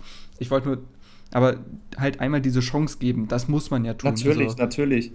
Äh, und dann kann man letztendlich auch, neu bewerten. Das war jetzt eher eine Gegenargumentation gegen gute Stimmen von hier Ja. und da. Ähm, viele Spieler haben gute Stimmen. Ähm, es wird sich im Endeffekt zeigen. Und also wie gesagt, diese, also diese äh, Spielersituation erlaubt es für mich auf jeden Fall. Dass man halt zwei Leute schon auf der Position hat und mit Glück noch einen besseren, der, ähm, der eine super Entwicklung hinlegt. Aber ja, die Zeit wird zeigen. Mhm. Ja. Ähm, dann haben wir auch das äh, rechte Mittelfeld abgeschlossen. Um jetzt mal den Defensivverbund zu nennen für die nächste Saison, der ist eigentlich relativ klar. Es ist genau der, den wir bis jetzt auch hatten, mit Kraft im Tor, Langkamp Brooks in der Innenverteidigung, links Plattenhardt, rechts Pekarik. Aber wir sehen auch äh, durchaus auf der einen oder anderen Position auf jeden Fall noch Nachholbedarf. Also besonders in der Innenverteidigung sollte man was holen. Links ist halt die Frage, wenn Vandenberg gehen sollte, hat man eigentlich mit Nico Schulz jemanden, der da spielen kann. Ich finde ihn eigentlich relativ solide, aber zu dem kommen wir ja noch. Und äh, man darf nicht vergessen, dass Pekarik und Jeng auch gern mal äh, auf der linken Verteidigung eingesetzt wurden. Das ist richtig. Pekarik ja. sogar relativ viele Spiele und da hat er ja auch absolut souverän agiert. Genau, also, genau. Ist richtig, ist so, richtig. Hab, also bei der linken Verteidigung habe ich gar keine Bauchschmerzen. Nee, zumal, zumal Haraguchi das auch schon gespielt hat, beispielsweise in Leverkusen. Ich glaube auch ein paar Spiele. Ja, äh, oh, ja, Hosogai. Haraguchi eher nicht. äh, aber Hosogai ist so jemand, der das auch durch. Also er hat es nicht gelernt, aber er hat es schon so oft gespielt, dass es jetzt nicht komplett neu für ihn wäre. Also mhm. ein paar Leute haben wir da. Gut, gehen wir in der Defensive quasi eine Reihe weiter nach vorne ins defensive Mittelfeld und da haben wir viele Spieler, die wir besprechen können. Ich ratter sie einmal runter. Lustenberger, Hosogai, Niemeyer, Schelbrett, Shigerchi und Hegeler. Viele Namen, die man da besprechen kann. Und ähm, fangen wir doch einfach bei unserem Kapitän an, Fabian Lustenberger.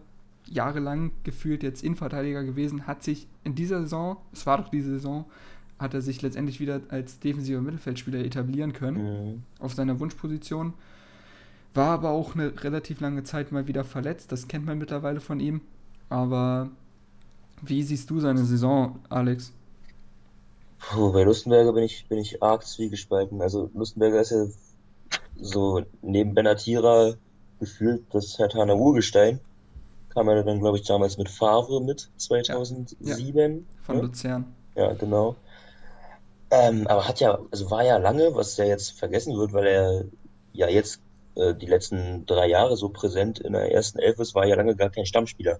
Ja. Also er kam ja, wenn, dann immer nur von der Bank und war ja damals schon so Mr. Ähm, ja, polyvalent. Also konnte er überall eingesetzt werden. Mhm. Ähm, ja, aber so richtig überzeugen konnte er dann tatsächlich erst in der, in der Aufstiegssaison unter Lukai als Innenverteidiger. Richtig. Und ich sehe auch da, ja, hm, ja, also in der Innenverteidigung kann natürlich, also ja, es ist schwierig, ihn jetzt irgendwie wieder zu reetablieren bei dieser funktionierenden Kombination. Aber als Sechser ist er für mich ehrlich gesagt nicht ideal. Also natürlich ist er kämpferisch und auch von, von den Zweikampfwerten her kein schlechter. Aber spielerisch geht ihm da schon in meinen Augen zu viel ab als Sechser. Mhm. Und ja, ist natürlich immer schwierig, am Kapitän dann positionsmäßig zu rütteln. Aber für mich ist er auch als, als Kapitän nicht so das, das Ideal, äh, die Idealbesetzung. Weil ich ja, hätte als Kapitän schon lieber, auch wenn wir ja gerade in der Nationalmannschaft zum Beispiel gesehen haben, dass es auch mit äh, flachen Hierarchien funktionieren kann. Aber ich persönlich habe lieber so einen, so einen Lautsprecher als Kapitän. So jemand ja. wie, wie bei uns zum Beispiel Thomas Kraft jetzt einer wäre.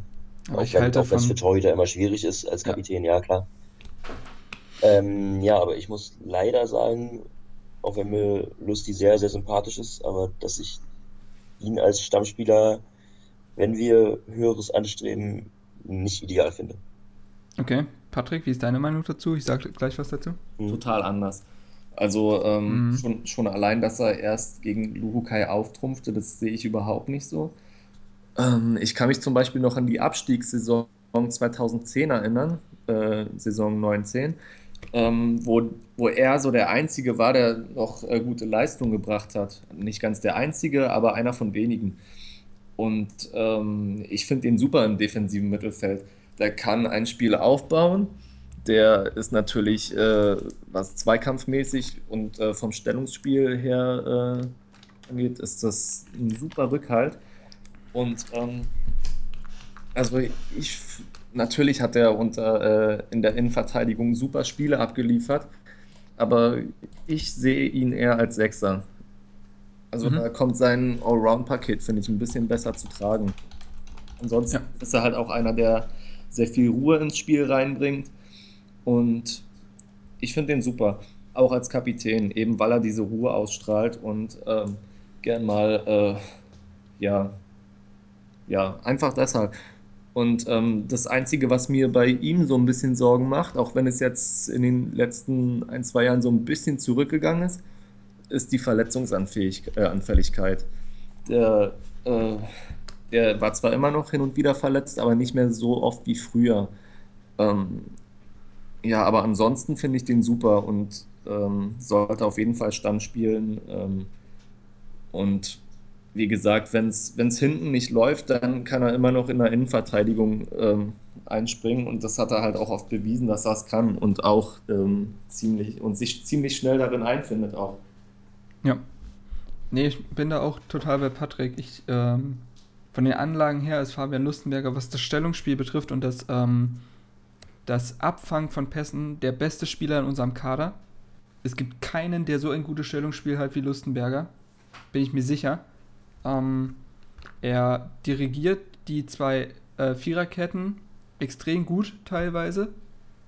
Ich sage nicht, dass es immer in der Saison der Fall war, aber wir reden vom Idealfall, wenn alle ihre Leistung bringen. Dann dirigiert er die zwei Viererketten perfekt, ähm, lässt da keine Lücken zu, macht das Zentrum dicht. Also jeder offensive Mittelfeldspieler in dieser Liga heult, wenn der Fabian Lustenberger gegenübersteht. Das ist, ist einfach so, weil er diese Mitte einfach so dicht machen kann. Ähm, er fängt Bälle ab, er ähm, holt sie vor allen Dingen fair. Das ist ein ganz, großes, äh, ein ganz großer Pluspunkt. Und ähm, dennoch ist er nicht zaghaft. Also er ist schon aggressiv in den Zweikämpfen, aber er beweist halt immer wieder, dass er die Bälle trotzdem bekommt, ohne dabei äh, faul spielen zu müssen. Das Problem ist, dass Hertha insgesamt spielerisch die Saison sehr arm war. Und daran kann ein Fabian Lustenberger leider auch nichts ändern. Denn da, da näher ich mich ein wenig Alex an, auch wenn ich nicht total seiner Meinung bin. Das geht Lustenberger ein bisschen ab, dann letztendlich spielerisch auch so positiv auf eine Mannschaft zu wirken. Das kann er niemals alleine. Und er wird niemals alleine die genialen Pässe nach vorne spielen, wie ein Xabi Alonso oder ähnliches. Da, dafür ist er nicht da. Aber er kann, das, er kann durch sein Stellungsspiel und seine Zweikampfsführung extrem gut im, äh, im Aufbauspiel, beziehungsweise im Umschaltspiel, im Konterspiel sein. Und wenn er äh, spielt und seine Leistung abruft, sehe ich ihn als absolut gesetzt, genauso wie Patrick. Also und für mich gar keine Diskussion. Ja, zum, also defensiv, defensiv gebe ich euch natürlich absolut recht und also ich hoffe, das kam jetzt nicht äh, zu kritisch darüber, ähm, aber ähm, ja, also offensiv finde ich, da ist, ist noch sehr viel Luft nach oben und ähm, ich denke, das kann man aber, also man, man muss ja, man muss ja kein, kein zweiter Toni Kroos sein, wenn man jetzt im zentralen Mittelfeld spielt. Ähm, man kann das ja durchaus auch kompensieren oder beziehungsweise kombinieren, diese Zweikampfstärke und diese defensive Sicherheit, die äh, Lusti ja zweifelsohne hat, wenn man dann ihn jemanden noch an die Seite stellt, um jetzt vielleicht mal zu den nächsten Kandidaten überzuleiten. Ja, das ähm, wollte ich auch noch sagen. Die, die dann spielerisch das quasi äh, kompensieren können, was ihm so ein bisschen abgeht. Da genau, das ist der Punkt. Zu, da fällt mir auch zum Beispiel sofort einer ein, ähm, werde ich dann auch nochmal ansprechen, wenn der am Ball ist. Ich überlasse es dann doch mal. Ja. Ähm, ja, mit wem machen wir eigentlich weiter? Ich äh, habe hier, um das mal zu visualisieren, ich habe hier die Transfermarktseite vor mir und ich würde einfach sagen, wir können die Liste eigentlich so abgehen, beziehungsweise mhm. einen würde ich noch am, äh, ganz am Ende nennen, weil der noch so eine besondere Position hat. Ähm, wir können mit Hosogal weitermachen. Der ist so ein bisschen das Hertha-Sorgenkind diese Saison gewesen. Ähm, kam nie richtig rein in die Saison, hat unter Lukai die ganze Zeit noch gespielt, aber miserabel zum Teil, was wir von ihm überhaupt nicht gewohnt waren, nachdem wir die andere Saison hatten, wo er mit der Stärkste war. Ähm, dann kam Dardai und für Hosogai ging es dann teilweise sogar auf die Tribüne. Also Hosogai gar nicht mehr eingesetzt worden, wurde teilweise gelobt von Lukai in den Pressekonferenzen, wurde von teilweise. Dardai. Ja, von Dardai.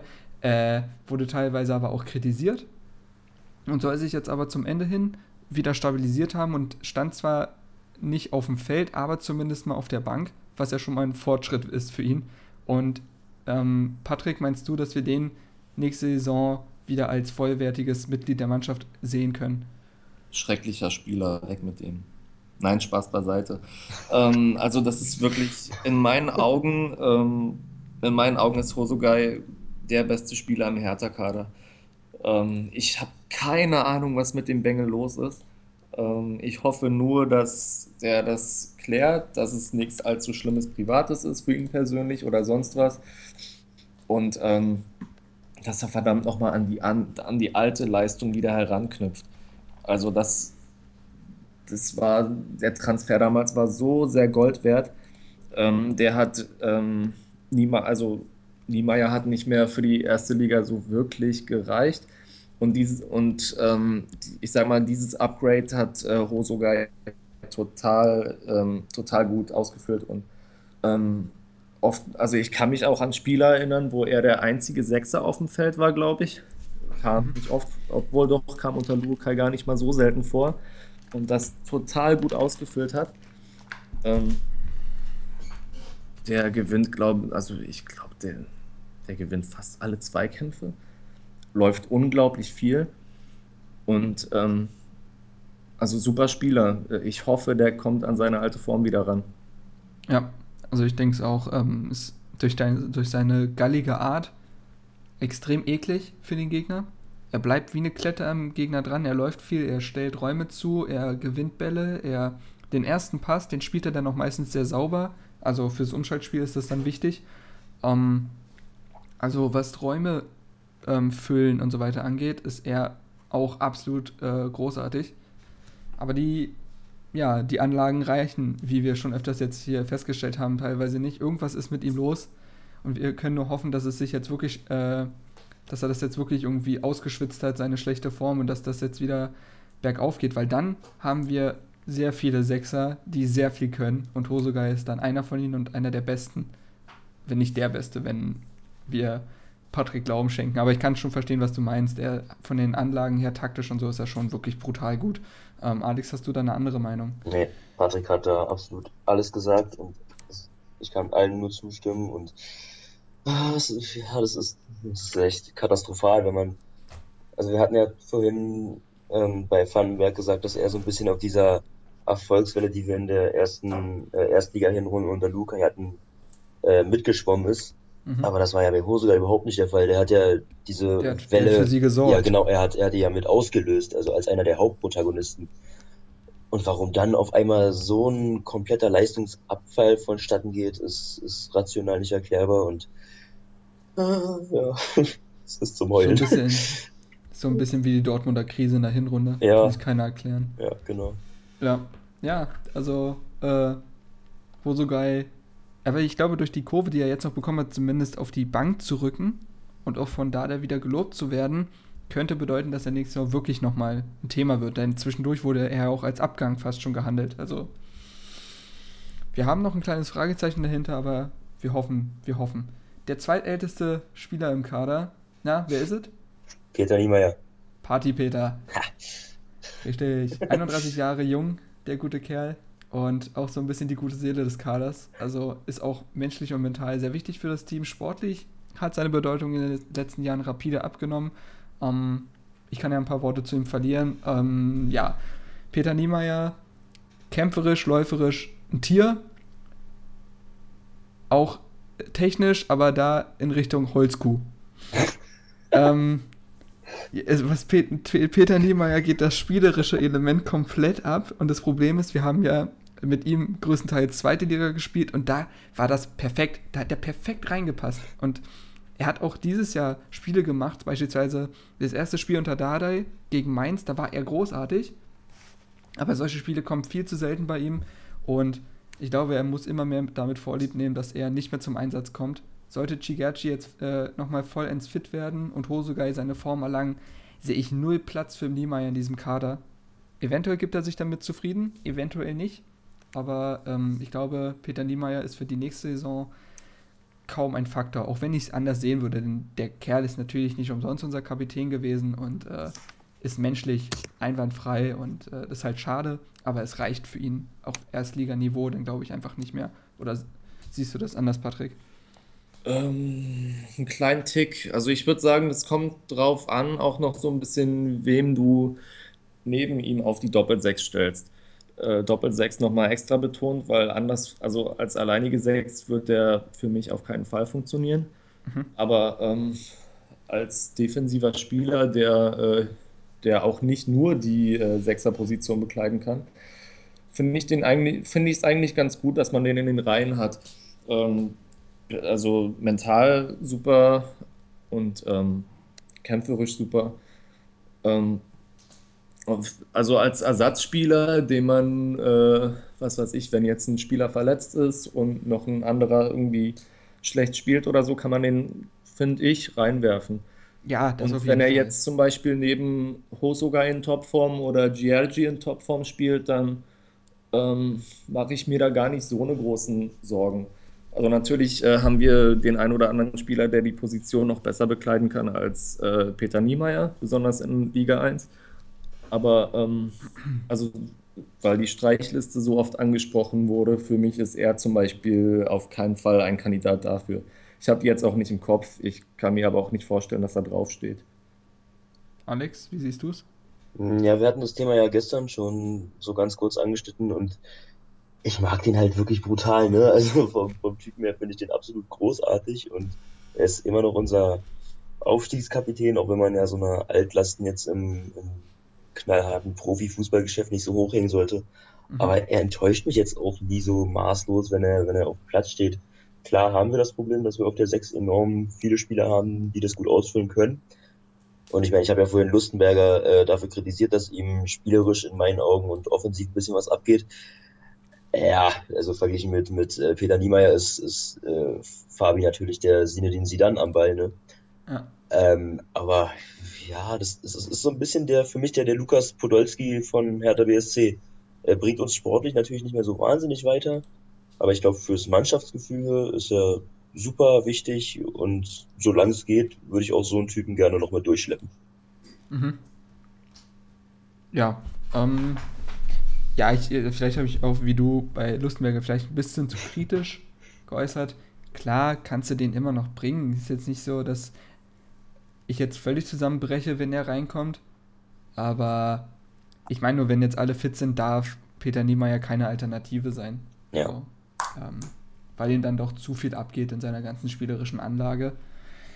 Es ist die Frage, ob er, also es ist die Frage, ob er sich damit zufrieden gibt. Ich glaube, er ist mittlerweile so in Berlin verwurzelt mit seiner ganzen Familie, sind seine Kinder geboren. Ähm, ich glaube, der ist so verwurzelt, der gibt sich damit zufrieden, dass er jetzt nicht mehr so gefragt ist.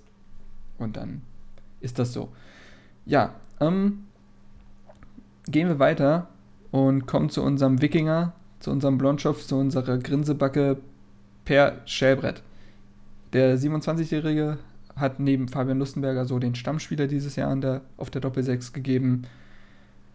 Und äh, Alex, wie ist denn deine Meinung zu unserem Schelle? ja. ähm, er hat ja so wie, wie Lustenberger so ein bisschen dieses ähm, natürlich vorteilhafte Schicksal, dass er sehr vielseitig einsetzbar ist. Ja. Ähm, Nun hat, nun war ja in dieser Saison gerade, also unter Lukai war es ja, na, da wurde er, glaube ich, zumindest in der Hinrunde einen Ticken offensiver eingesetzt, wenn ich mich nicht irre. Ja, Also ich, ich, nö, nee, war er da auch auf der nö, Doppelsechs tatsächlich? ja, Okay. ja. Ähm, gut, dann, ja, es ist, ja, also ich gucke jetzt immer so ein bisschen in, in Richtung Stammelf und dann weiß ich nicht, ob es tatsächlich für ihn reicht. Also er ist natürlich so ein so ein Kampfschwein, was du eigentlich immer reinwerfen kannst und der rennt ja bis zum, sprichwörtlich bis zum, äh, oder im wahrsten Sinne des Wortes, bis zum Erbrechen Mhm. ähm, und ist da auch ähm, ja vom, vom Einsatz her tadellos, aber er, er wirkt manchmal ein bisschen überhastet in seinen Aktionen, finde ich. Also Mhm. er, er rennt zwar viel, aber er rennt nicht immer effektiv.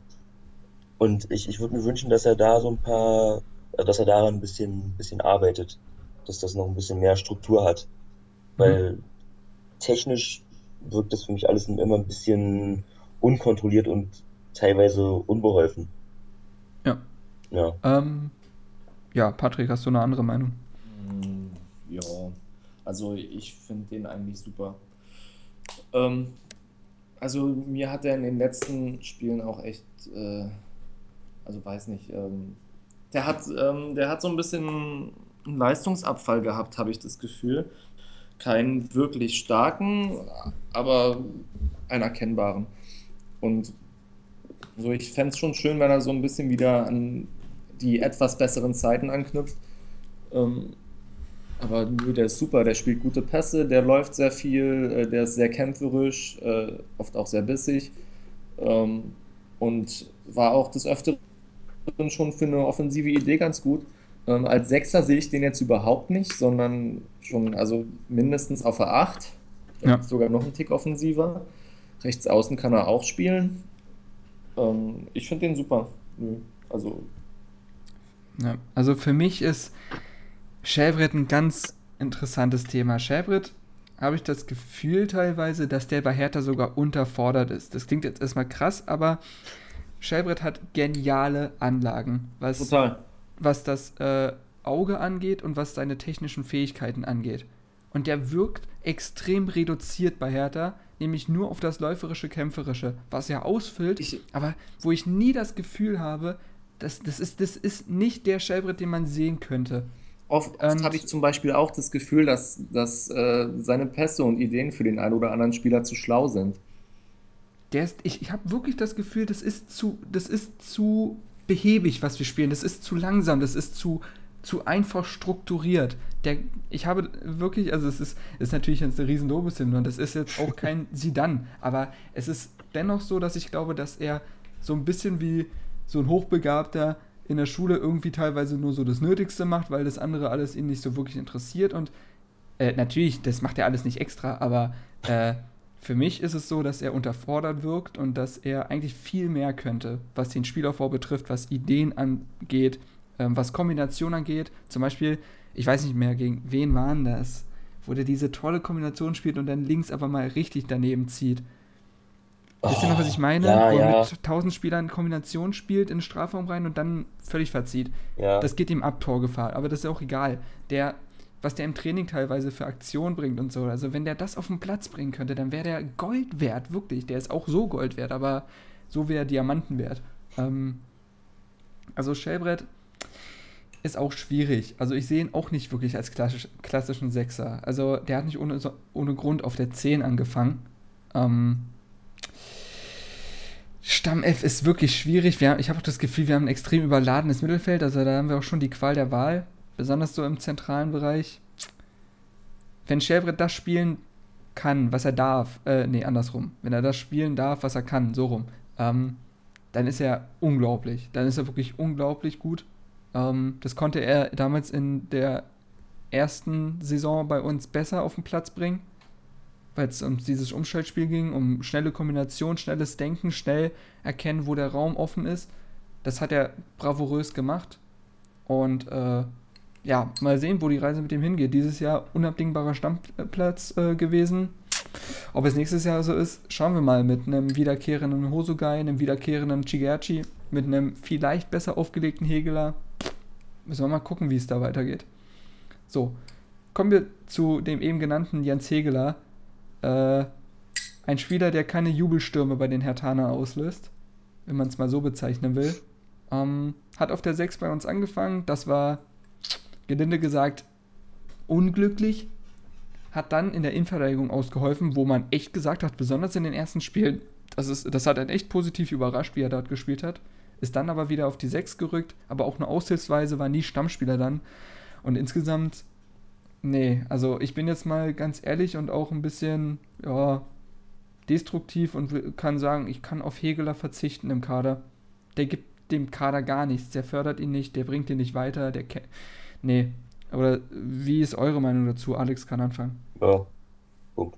Äh, nee, Quatsch.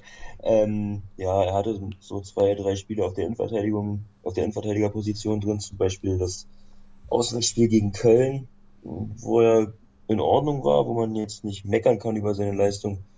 Aber mit, mit den, ja, in Anführungszeichen Vorschusslorbeeren, mit denen er aus Leverkusen kam, wo man ja auch dann teilweise gesehen hat, dass er eigentlich was kann, äh, ist das viel, viel zu wenig und für die Stammelf nicht im geringsten eine Option und in der Form auch nicht für die Bank. Also er kann, wenn sich ein Abnehmer findet, dann bitte. Ja. Äh, Pater, wie ist deine Meinung zu Hegler? Habe ich nicht viel zu, zu sagen. Also Ja. für, für seine wirklich, wirklich guten Anlagen es ist erschreckend, was er spielt. Mehr, mehr habe ich da eigentlich nicht zu sagen. Ja, also Hegeler, glaube ich, hat dann ein gutes Spiel, wenn seine Mannschaft die dominierende Mannschaft ist, die viel Ballbesitz hat. Dann kann er nämlich durch seinen Körper die Bälle abschirmen, verteilen. Das ist so sein Spiel, etwas längere Pässe spielen. Da kommt ihm momentan das Hertha-Spiel nicht zugute, aber er hat auch sich, ich weiß nicht, Hegeler wirkt so völlig unbeteiligt. Der Ja. wirkt, der läuft über den Platz, also das ist so pomadig, das ist so, der hat so viele Aktionen gebracht. Beispielsweise das Paradebeispiel ist immer noch das Ding gegen die Bayern, wo er den Weiser nicht umhaut, wo er nichts macht, wo er einfach. Das, ich kann es nicht erklären. Und solche Aktionen Ja. bringt Hegler jedes Spiel. Da Mhm. fehlt völlig die Körpersprache und dann, weiß ich nicht, dann lässt er sich nicht komplett drauf ein. Er hat jetzt selber gesagt, er möchte in- im zweiten Jahr beweisen, wie wichtig er für die Hertha sein kann. Dann muss er ackern. Dann muss er ackern. Also, er hat keinen Kredit bei den Fans.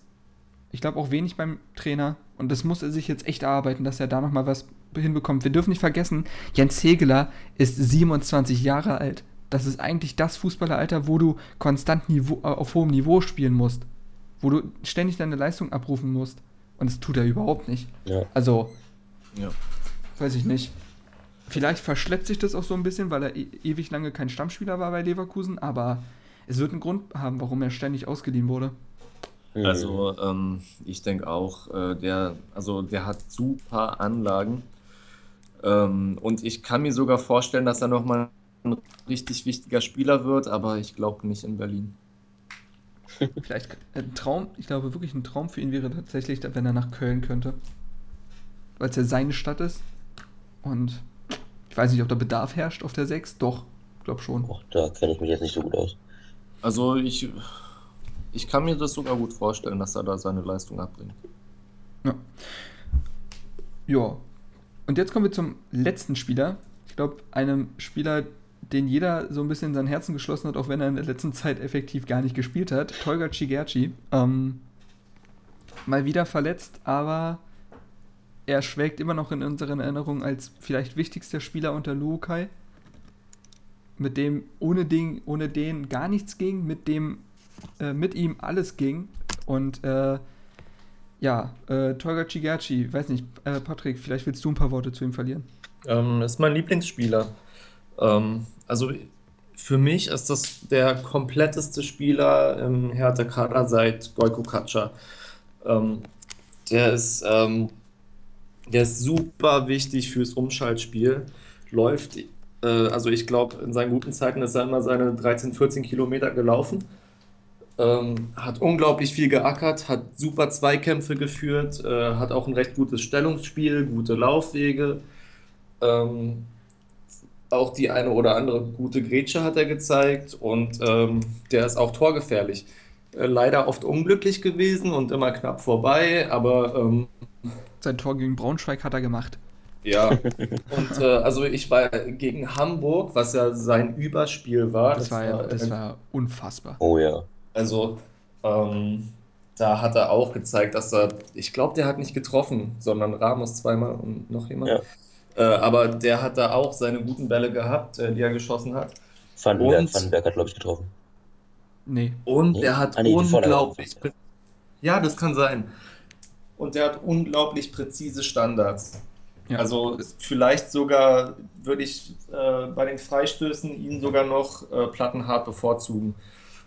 Und ich hoffe, zumindest, zumindest bei den äh, bei den weiter Tor, nicht, nicht aufs Tor. Ja, genau, bei den weiter entfernten auf jeden Fall. Ähm, also ich hoffe, dass er wieder zu seiner Form findet. So eine lange Verletzung kann natürlich scheiße sein. Aber er ist 23, der hat noch, der hat noch Heilfleisch. Ja, aber er es hin, gibt, ja auch, es gibt ja auch junge Spieler, die nicht so zurückkamen. Aber also GLG ist ein unglaublicher Spieler und ich hoffe, dass er, äh, dass er bald wieder ein guter, äh, so gut spielt wie vorher, dass er schnell äh, genesen wird und ähm, Ja. für mich auch dann neben Lustenberger die, äh, die beste Ergänzung und absoluter Stammspieler. Ja. Also, wie du schon sagst, er ist der kompletteste Spieler wahrscheinlich im Kader, weil er wirklich die perfekte Mischung aus Kämpfer und Spielmacher ist. Also, er kann alles, was in dem Bereich erforderlich ist. Und äh, das in den so jungen Jahren. Ich weiß noch, wie er kam mit Schellbrett und wir erstmal gefragt haben, was soll der hier? Die ersten der, der, Spiele waren schrecklich. die ersten Ja. Spiele waren unsch unfassbar schlecht. Aber dann hat man gesehen, was der Plan mit Lukai war. Das war ja unser bestimmt, unser wirklich unser geiles Trio mit Shelbrett, Hosogai und Chigerchi. Da hat ja keinen Weg dran vorbeigeführt. Mhm. Ähm, Wobei ich, ich, ja, wobei ich auch nochmal sagen muss, dass ich echt gespannt bin, wie der sich unter Dardai macht. mhm. ja, na, man hat es ja leider nicht wirklich sehen können. ja. in den Spielen, wo er dann gespielt hat. Ich, ich, ich bin immer noch der Meinung, dass äh, da der nicht unbeteiligt daran ist, dass er sich wieder verletzt hat. Ja. Hm. Ähm, ja, in den Spielen, wo er gespielt hat, konnte er natürlich nicht zeigen. Der musste. Der, der war froh, dass er wieder auf dem Feld stehen konnte. Hat man ja gesehen. Trotzdem fand ich auch da wieder einige Aktionen echt gut. Der hat äh, schon die eine oder andere gute Kombination rausgespielt, auch wenn es so kleine Kurzpassspiele im Mittelfeld waren. Immerhin, die waren super mhm. und haben Räume eröffnet. Ja. ja für, mich ist er, für mich ist er auch der, der perfekte Sechser, auch in, also für uns und generell, aber ich sehe es auch wie, wie Patrick, dass ich sehr gespannt bin, ob das unter Dade funktionieren wird. Also, ja, das, das gilt ja quasi für alle. Weil wenn wir das Spielsystem natürlich jetzt so ausrichten, dass wir wieder aktiver werden, wie wir es ja unter, unter Lukai in der Hinrunde waren, in der, in der ersten Hinrunde, in der ersten Liga, dann äh, ist, ist ähm, Chigachi jemand, der, der unabdingbar ist und der uns so viel Qualität verleihen kann. Ja. Also man kann nee. wirklich nur hoffen. Ja, es ist tatsächlich, das ist wie mit Shellbrett. Man darf, man kann nur hoffen, dass Shigechi nicht auf sein kämpferisches Element reduziert wird. Ja. Das ist, das ist so das Ding. Wenn er machen darf, dann ist er großartig. Genau. Ich kann mir wirklich auch dann vorstellen, dass wir wieder auf das äh, klassische 4-3-3, wie Lukai sagen würde, zurückgreifen. Ja, überleg dir das mal. Wir haben doch das Mittelfeld dafür und wir haben keinen echten Zehner. Mhm. So. Also wir kommen noch dazu, aber ne? Ja. Die perfekten Zehner haben wir momentan nicht. Wieso nicht mit zwei Achtern spielen oder so? Ja. Aber darauf können wir ja dann noch zurückgreifen. Also Mittelfeld, besonders defensives, zentrales Mittelfeld, haben wir eine unglaubliche Qualitätsdichte. Wenn denn alle abrufen können und alle fit sind, da wird es echt eng. Ja. Da wird es echt eng. Und ich glaube, dass die Verlierer Niemeyer und Hegeler heißen werden. Aber abwarten. Vielleicht sehen wir nächstes Jahr das geniale Duo Hegeler-Niemeyer, die alles zerbersten. Äh, ja gut. Ja. Wir können etwas weiter im offensiven Mittelfeld, aber auch noch zentral können wir ja bleiben und dann auf die Außen umschwenken. Ähm, ist die Frage, wollen wir Stocker dazu zählen? Ja, schon, oder? Ja, also effekt, doch. Ja, er ist doch mittlerweile eigentlich ein Zehner. Also bei uns jetzt gewesen. Ja. Oh, ich sehe gerade, seine Marktwert ist runtergegangen. Egal. Äh, ja, auf der 10 haben wir zum einen Stocker, zum einen Ronny und zum anderen auch noch den Baumjohann. Wollen wir mit, ich würde sagen, wir machen es am einfachsten und fangen mit Baumjohann an, weil wir da gar nicht so viele Sätze zu verlieren müssen, wahrscheinlich. Also die letzten Spieltage fand ich den wirklich super. Meinst, ja, im letzten ja. Jahr. Die Entwicklung unter Dade, ja. Genau, unter Dade ist er echt aufgeblüht. Also, als ob der nie weg gewesen wäre, ne? ja. Ja, ja, ja, ja. Kaum Fehler begangen. Gar, keine ein, ich habe keinen einzigen gesehen. Ja, kein, kein schlechtes Spiel von ihm. Unfassbar. Unfassbare Bank. Nee, äh, Und unglaublich ehrlich. konstant, das darf man nicht vergessen. Das, das ist richtig, konstant. das ist richtig. Also, ich bin mir auch sicher, der ackert acht Stunden am Tag. Wahrscheinlich Egal. wirklich. Ja, ja. Doch. ja ist so. Also ich ja, freue mich, wenn er wieder da ist. Ja, ich mich auch. Ich kann ja anfangen mit Baumjohann, ähm, so ein paar Sätze zu verlieren. Ja, Baumjohann kam als große Kreativhoffnung unter Lukai in der ersten Erstligasaison und hat von Anfang an bewiesen, dass er das auch kann. Er hat geniale Pässe gespielt, ob kurz oder lang, Kombinationspässe gespielt, hat immer den freien Mann gesehen, konnte diesen finalen Pass, der uns oft fehlt, den konnte Baumjohann spielen. Verletzt sich dann am, glaube ich, vierten Spieltag gegen Wolfsburg, Kreuzbandriss. Scheiße. So. Also Baumjohann fällt aus. Baumjohann kommt wieder, macht in, der letzten, in den letzten fünf Spielen seine Einsätze tatsächlich und wirkt auch gar nicht mal schlecht, oder? Habt ihr auch noch ja, so in Erinnerung, dass das Hoffnung gemacht hat, was da so gezeigt wurde? Ja. Und, was, und was passiert? Kreuzbandriss. Wieder weg. Sodass wir mit Baumjohann zur Vorbereitung dieser Saison rechnen dürfen. Jetzt ist die Frage, und da kann man wirklich, wirklich nur mutmaßen, kann Baumjohann nochmal zurückkommen? Eckdaten, Baumjohann, gefühlt zwei Jahre ausgefallen, ist 28 Jahre alt und hat davor eine Saison in der zweiten Liga überzeugt. So, wenn man jetzt mal so die letzten Jahre sieht. Meint ihr, dass er es nochmal bei, Pack, äh, bei Hertha packen kann und nochmal wichtig wird? Kann ja Alex von mir aus beginnen. Boah, das ist, äh, das ist jetzt alles sehr, sehr tief im ja, Konjunktiv. Wir sind ja, ja, wir sind ja am Mutmaßen. Ja, meinst, klar. Du, er, meinst du, er kann nochmal eine Rolle bei Hertha spielen? Muss jetzt gar nicht Stammspieler sein, aber. Ja, ich, ich wünsche mir natürlich total. Ähm, aber ich glaube nicht so recht dran. Weil, wie du es ja richtig angesprochen hast, wir haben jetzt in der ersten Liga vier, ja, vier oder dreieinhalb gute Spiele von ihm gesehen. Sehr gute Spiele zugegebenermaßen. Ähm, aber er galt ja nicht umsonst so als dieses ähm, Ewige ja, Talent. ewige, vergeudete, ja, ewige Talent, genau. Und zwei Kreuzbandrisse machen dich ja auch nicht wirklich besser. Nee. Ähm, deswegen befürchte ich, dass das auf hohem Niveau nichts mehr wird. Okay, Patrick, hast du Hoffnung? Ähm, schon, ja. Also wenn ich mir jetzt mal die Kadersituation angucke und äh, die, ähm, die, ähm, die Konkurrenz. Wir haben einen Ronny, zu dem wir wahrscheinlich auch noch, zu dem wir gleich noch kommen werden. Der, Mhm. äh, also ich würde sagen, wenn, äh, den kann er kämpferisch, läuferisch auf jeden Fall überbieten. Ja. Ähm, hat seine guten Pässe geschlagen, der hat ein super Auge, der hat einen super Fuß, der kann präzise spielen, äh, hat das ein oder andere Mal auch Torgefahr ausgestrahlt. Dann äh, die, die, andere, die anderen beiden Konkurrenzfälle wären Stocker und äh, Schellbrett. Wo, wobei ich sage, dass Stocker sehr gut auch auf links ausweichen kann und Schellbrett sehr gut nach hinten oder nach rechts. Und das sind doch, finde ich, sehr gute Dinge, um sich rankämpfen zu können, ohne aber, äh, ohne aber dass, dass er die einzige Variante ist, auf die man wirklich zurückgreifen könnte. Also die, äh, ich sag mal, die Konditionen könnten kaum besser sein dafür. Mhm. Ob es klappt, wird sich zeigen. Mhm. Ich weiß noch, der hatte in zwei Spielen, in den ersten zwei Spielen hat er drei Vorlagen gespielt.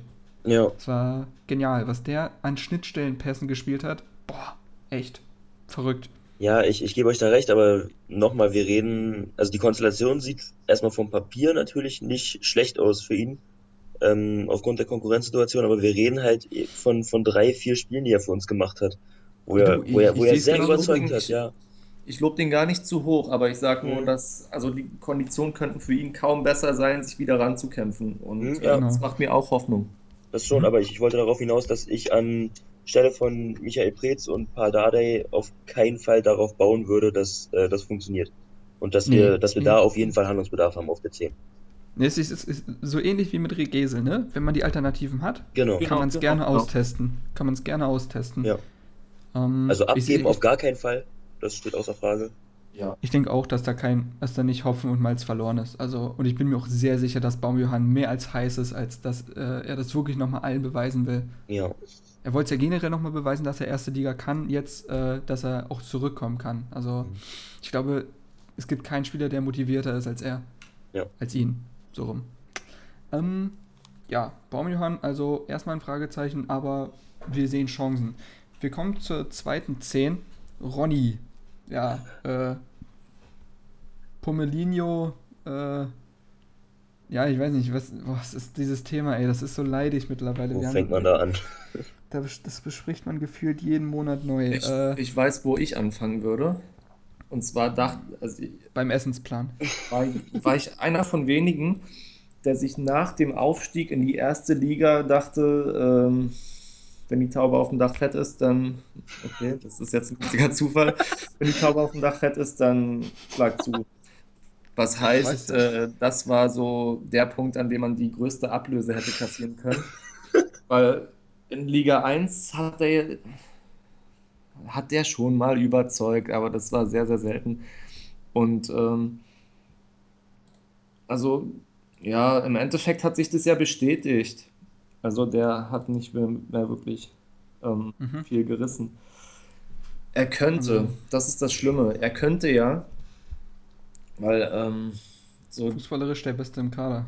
Ja, aber also ich sag mal, ähm, so die Dinge, an denen es mangelt, sind disziplinarisch äh, zu beheben. Ja, Das- sind das- sie, aber das, das, das ist, Leute, Aber also, also ich würde nicht darauf bauen, dass er es macht. ich, ich, ich, ich sehe da keine Chance. Ich Nee. auch nicht.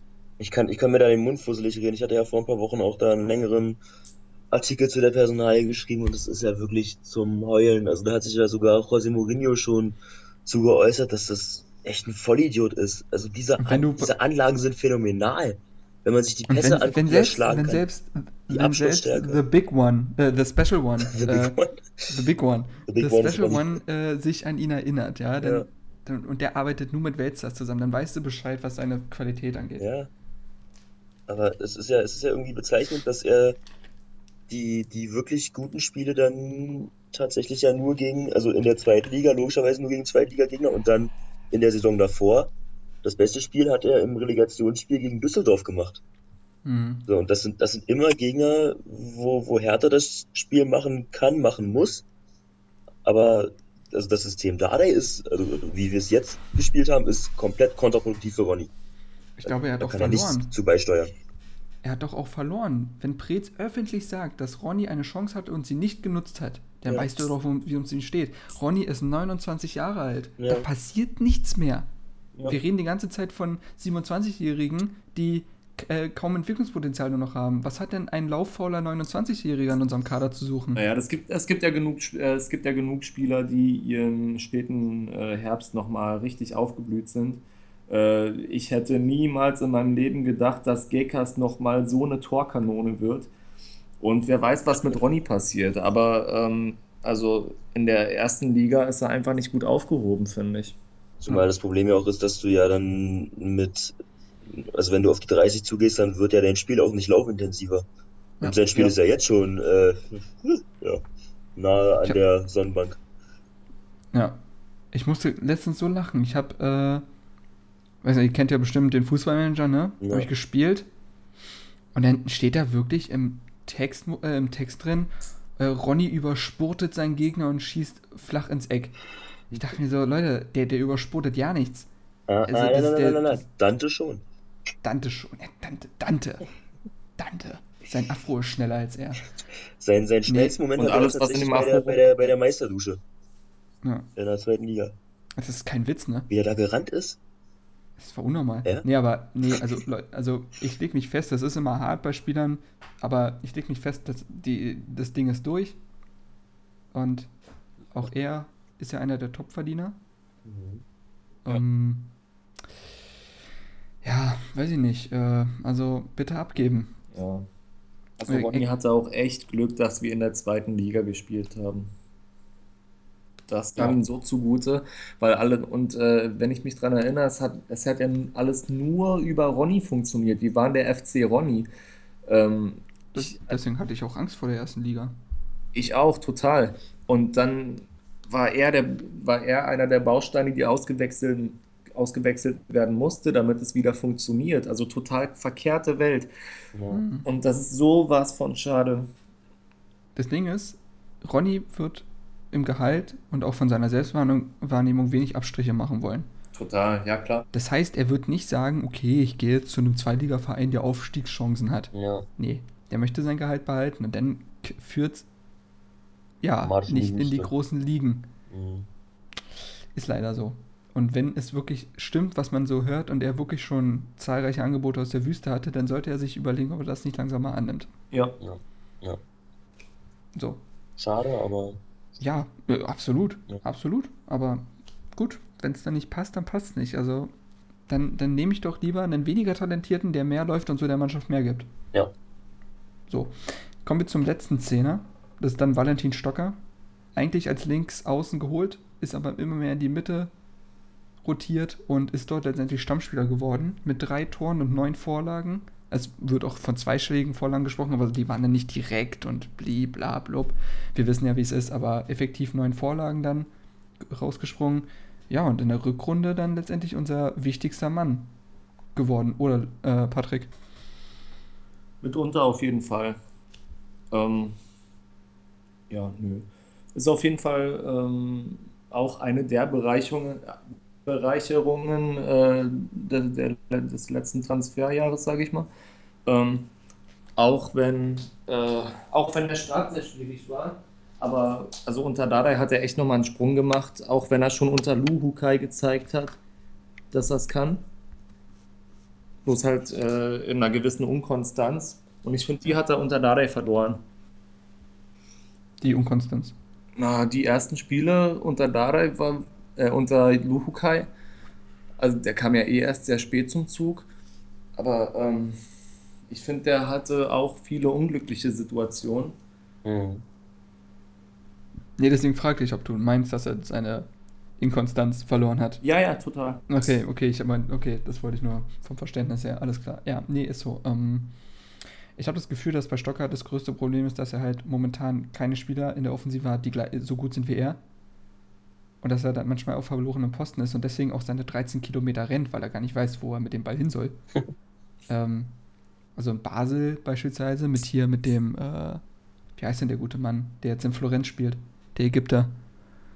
Sala. Ähm, Sala, Mohamed Sala. Beispiel, Sala beispielsweise oder dem Fabian Frei oder so, der hatte da qualitativ richtig gute Spieler, mit denen er da zusammengespielt hat. Mhm. Und ich habe das Gefühl, das fehlt ihm so ein bisschen bei uns noch. Also wenn jetzt dann Spieler kommen, die eher seinem Niveau entsprechen, glaube ich, wird es ziemlich stark. Denn er kann gute Kombinationen spielen. Er ist jemand, der auch offensiv denkt, also der kann auch selber abschließen. Das haben wir dann am Ende hin ein Glück gesehen. Ähm, also ja, es fehlt ihm, glaube ich, einfach noch, wie gesagt, an Mitspielern, die so gut sind wie er, aber er hat das Ruder in die Hand genommen und ist offensiv zu unserem wichtigsten Spieler geworden. Ja, ich glaube, ich glaub, bei Stocker war es auch sehr lange Zeit so, ein, ja, so eine Kombination aus Anpassungsproblem und dann, dass Luca natürlich auch ja, zwischenmenschlich ein sehr schwieriger Trainer ist. Ja. Ähm, also ich fand es ich fand's, ja, furchtbar, also oder schwer nachzuvollziehen, warum man einen Spieler, der jetzt bei der WM gespielt hat, der Stammspieler bei einem Champions League-Teilnehmer war, ähm, so lange komplett Nicht außen vor lässt. sondern tragende Stütze, ja, wenn genau. man seine Aktion gesehen hat. Ja, richtig. Warum der dann so lange äh, nicht berücksichtigt wird.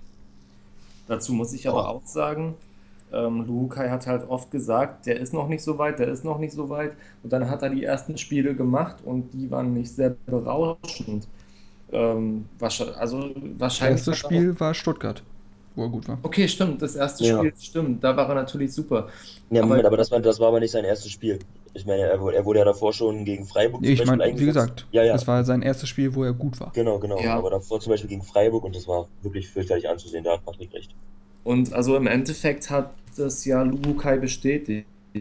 Ob es jetzt an Luhukais System lag oder wirklich an Stockers Form, äh, sei dahingestellt. Ich kann mir irgendwie gut vorstellen, dass, äh, dass Darai mit, ähm, mit Stocker besser umgehen konnte als Luhukai. Also so mhm. sieht es für mich aus. Ähm, ja.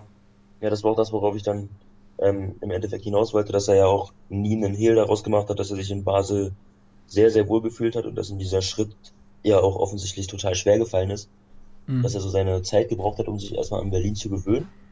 Und wenn man dann einen Trainer wie Lade hat, der das Umfeld kennt wie kein anderer, dann kann das auch nochmal äh, so, so einen Aufschub geben, sich dann da eher zu integrieren. Und äh, ja, also ich, ich sehe ihn, um jetzt mal das Thema so ein bisschen vielleicht in den Fokus zu rücken, ich sehe ihn überhaupt nicht als Zehner, aber wenn er sogar auf einer Position, die ihm eigentlich per se gar nicht so unbedingt liegt, so überzeugt, dann stimmt mich das, also zumindest im Blick auf Valentin Stocker, sehr, sehr positiv für die nächste Saison. Ich muss also aber ich, ich sehe ihn lieber auf dem linken Flügel, und ähm, aber die, die äh, Rückrunde von ihm macht auf jeden Fall Bock auf mehr. Ich muss aber auch nochmal sagen, ähm, dass er natürlich auch, und äh, jetzt nehme ich vielleicht schon die nächsten Themen vorweg, dass er auch so brilliert hat, weil die Spieler neben ihm nicht so brilliert haben. Dass er so quasi der Einzige war, der überhaupt herausgestochen ist. Mhm. Mhm. Ja, aber meint, also meinst du, dass er dann ja, aber das macht ihn ja dann, wenn's, wenn die Offensive macht, generell besser läuft, macht ihn das ja nicht schlechter. Im Gegenteil, im Gegenteil. Ja. Aber ich äh, glaube nur, dass, äh, also dass, äh, dass er mit besseren Gegenspielern, äh, das wäre natürlich äh, besser gewesen, ähm, dass er dann alleine nicht so sehr rausgestochen wäre. Also ja, er war. Also weißt du, was ich meine? Ja, ja, ich verstehe schon, ja. Ja. Ja, ist richtig. Ähm, dann haben wir alle Zähne abgehandelt. Wir haben ja bis jetzt eigentlich immer so eine Prognose gemacht, wer nächstes Jahr spielen wird, aber da wir jetzt gesagt haben, effektiv einen Zehner haben wir ja nicht. Und eventuell wird ja dieses mit zwei Achten eventuell wieder interessant, ne? Mhm. Würde ich das offen lassen. Ja, total. Ja. Ähm, können jetzt zu den äh, Linksaußen kommen. Da haben wir zwei Spieler, wobei der eine ja eher polyvalent dann im Sturm einzusetzen ist. Das ist dann zum einen Enes Benatira und zum anderen Genki Haraguchi können gerne mit Benatira anfangen. Ja, äh, habe gerade nochmal nachgeguckt. Der hat dieses Jahr 15 Spiele gemacht. Interessant ist aber, dass er da bei vier Tore und vier Vorlagen gemacht hat, also acht äh, direkte Torbeteiligungen in 15 Spielen. Und das ist eigentlich schon brutal stark. Ähm, wie ist denn deine Meinung zu Enes Venatira, Alex? Ja, also ich, ich bin zwar ähm, ihm oft in der Kurve sehr äh, lautstark entgegengetreten, ähm, weil mich das dann doch ab und zu äh, enorm aus der Fassung bringt, wenn er dann der Meinung ist, äh, kurz vorm Strafraum nochmal drei Haken schlagen zu müssen, obwohl er auch einfach mal aufs Tor abziehen könnte. Aber ähm, ich, ich finde ihn für das Offensivspiel und für so Überraschungsmomente ist er eine enorme Bereicherung. Und ähm, klar, die Verletzungsanfälligkeit kann man nicht wegreden und es ist bitter, wenn, wenn ein Spieler so wenig ähm, ja, Leistung zeigen kann, weil er im Endeffekt nicht spielt. Aber deine Statistiken zeigen es ja, wenn er dann spielt, dann ist er jemand, der der Mannschaft auf jeden Fall weiterhelfen kann. Das Spiel gegen Schalke von ihm fand ich überragend. Das war generell auch für mich das, das stärkste Spiel unter Dardai. Na, ich weiß gar nicht. Das, achso, unter Dada, ja gut. Ich wollte gerade Ja. noch das Hinspiel gegen den HSV nennen. Ja, nee, nee, ich meinte jetzt äh, äh, speziell unter Dardai. Ja klar, Ja. von Benatira gab es auch andere starke Spiele sicherlich. Das war so für mich das Stärkste, war ich auch im Stadion, Ja. wo er einen Doppelpack gemacht hat. Genau, ja, da hat er auch sehr gut gespielt, ja. Ähm, also deswegen gibt's da für mich, für Benatira überhaupt keinen ähm, Redebedarf hinsichtlich äh, Verkaufen oder Behalten. Also auch weil er für mich als Identifikationsfigur ähm, total wichtig im Verein ist, will ich den auf jeden Fall behalten. Und wenn er denn fit ist und an seine Form dann auch wieder entsprechend schnell herankommt, dann ist er für mich auch jemand für die erste Elf. Patrick, wie ist deine Meinung dazu? Ja, Benatira. Ich komme immer so ein bisschen ins Heulen schon fast, wenn ich an den denke, weil er kann es ja. Bloß der, also ich denke da immer so ein bisschen auch an Patrick Ebert. So, wo, also das ist für mich ein guter Vergleich, weil bei Benatira kommen Aktionen, die sowas von brillant sind. Und zwei Atemzüge später denkst du dir, Alter, was, was machst du denn? Ähm, der ist, also für mich, äh, jetzt mal Hegeler ausgenommen, so die personifizierte Unkonstanz. Ähm, Ja. Und das zeigt sich nicht nur in gutes Spiel, schlechtes Spiel, sondern in guten Minuten und schlechten Minuten. Absolut. Also der trifft oft komische Entscheidungen, wie, wie, wie Alex schon gesagt hat, dass dann drei Haken geschlagen werden, wo überhaupt keine Not daf dafür ist, wo er einfach den Ball zum freien Spieler abgeben kann. Und ich denke mir, oh Junge, ähm, Er ist nicht auf jeden abgeklärt Fall, genug. Ja, also er ist stark, gen- also von seinem, von seinem Können her ist er auf jeden Fall stark genug für die Startelf. Ist auf jeden Fall ein Spieler, den man immer reinwerfen kann, aber mit einer gewissen Träne im Auge. Ja. Ja, also ich schreibe auch immer die Einzelkritiken und es ist auch wirklich so, dass ich dann auch immer schreibe, dass er minütlich zwischen Genie und Wahnsinn wandelt. Ähm, es gibt keinen Spieler, der so zwischen Licht und Schatten da irgendwie unterwegs ist. Ähm, ja, also, ich weiß nicht, er, man denkt zum Beispiel an den Lupfer gegen 1860 München, was so den Startschuss für eine geile Zweitligasaison dann geliefert hat. Wisst ihr noch, was ich meine? boah. Nee? Ich überlege gerade, ich habe dunkel was im Kopf. Ja. Aber Wo der auf der linken Seite langläuft, keinen sieht, den er anspielen kann und dann lupft er den einfach über den Keeper. Beispielsweise. Oder Ich das Spiel gegen ja. oder das Spiel gegen Hoffenheim, was uns gerettet hat. Boah, das war der Wo Wahnsinn. er der, Ja, wo, ja. Und der hat in den. Und das, das, das ist die Zeit, wo ich, wofür ich Benatira immer bewundern werde. Er hat in dieser schlimmsten Zeit hat er das Heft in die Hand genommen. Ja, Er war so stark in diesen Spielen, die uns noch gerettet haben. aber, aber genau, Ähm, aber genau das, um dich, Entschuldigung, wenn ich kurz unterbreche, aber genau das symbolisiert ja dieses Hin und Her bei Benatira, denn im Ja, Rückspiel genau. hat er dann die gelb-rote Karte gesehen. Richtig, richtig, genau. Das ist das Problem bei ihm. Und du hast gesagt, er ist ein Mann für die Startelf. Äh, ist schwierig. Von den Anlagen, also von dem, was er, von seinem Können her, ist er für mich ein Mann für die Startelf. Ja, Ähm, ja, von dem, vom Aber- Können her, aber wir haben gerade gesagt, Stocker wird nicht auf der 10 spielen. Was ist dann? Na nö, das haben wir ja so nicht gesagt, sondern ähm, Ja, er also, wird Doch, wenn- unter also Umständen, also wir haben ja keinen Zehner festgelegt. ja, okay, klar, aber Also- wenn wir jetzt sagen, Stocker ist auf der linken Seite. von Ja. Ja, Ich aber verstehe dich schon, ich verstehe dich total, aber ähm, ja. ja, ich, ich sehe Stocker auch ganz klar auf der linken Seite, aber ich, naja, ich meine jetzt in, in, also man rotiert ja ohnehin sehr viel, also innerhalb Ja. eines Spiels und also warum dann nicht auch Benatira ja vom, also von der Formation her jetzt mal in, einer, in einem Anfang auf die 10 stellen. Also auch das könnte ich mir Das kann, vorstellen. das, und das kann er ja auch. Der hat schon oft Genau, gezeigt, dass er auch auf A10 gut aufgehoben ist. Also ja, ich Mhm. denke, bei äh, linker Flügel, rechter Flügel und Zehner ist alles, wo ich jetzt, ähm, wo ich mir Enes Benatira gut vorstellen kann. Und was, genau, Mhm. ich auch was so. er mal gar nicht so schlecht gezeigt hat. Ah, Okay, kommen wir zum äh, letzten Linksaußen. Das ist dann Genki Haraguchi, der eine intra interessante Steigerung in der Saison bewiesen hat. In der Hinrunde quasi unsichtbar gewesen. Unsichtbar deswegen, weil er kaum im Kader stattfand und auch auf dem Spielfeld kaum stattfand, wenn er dann gespielt hat. Aber unter Dardai hat er sich zum Stammspieler gemausert.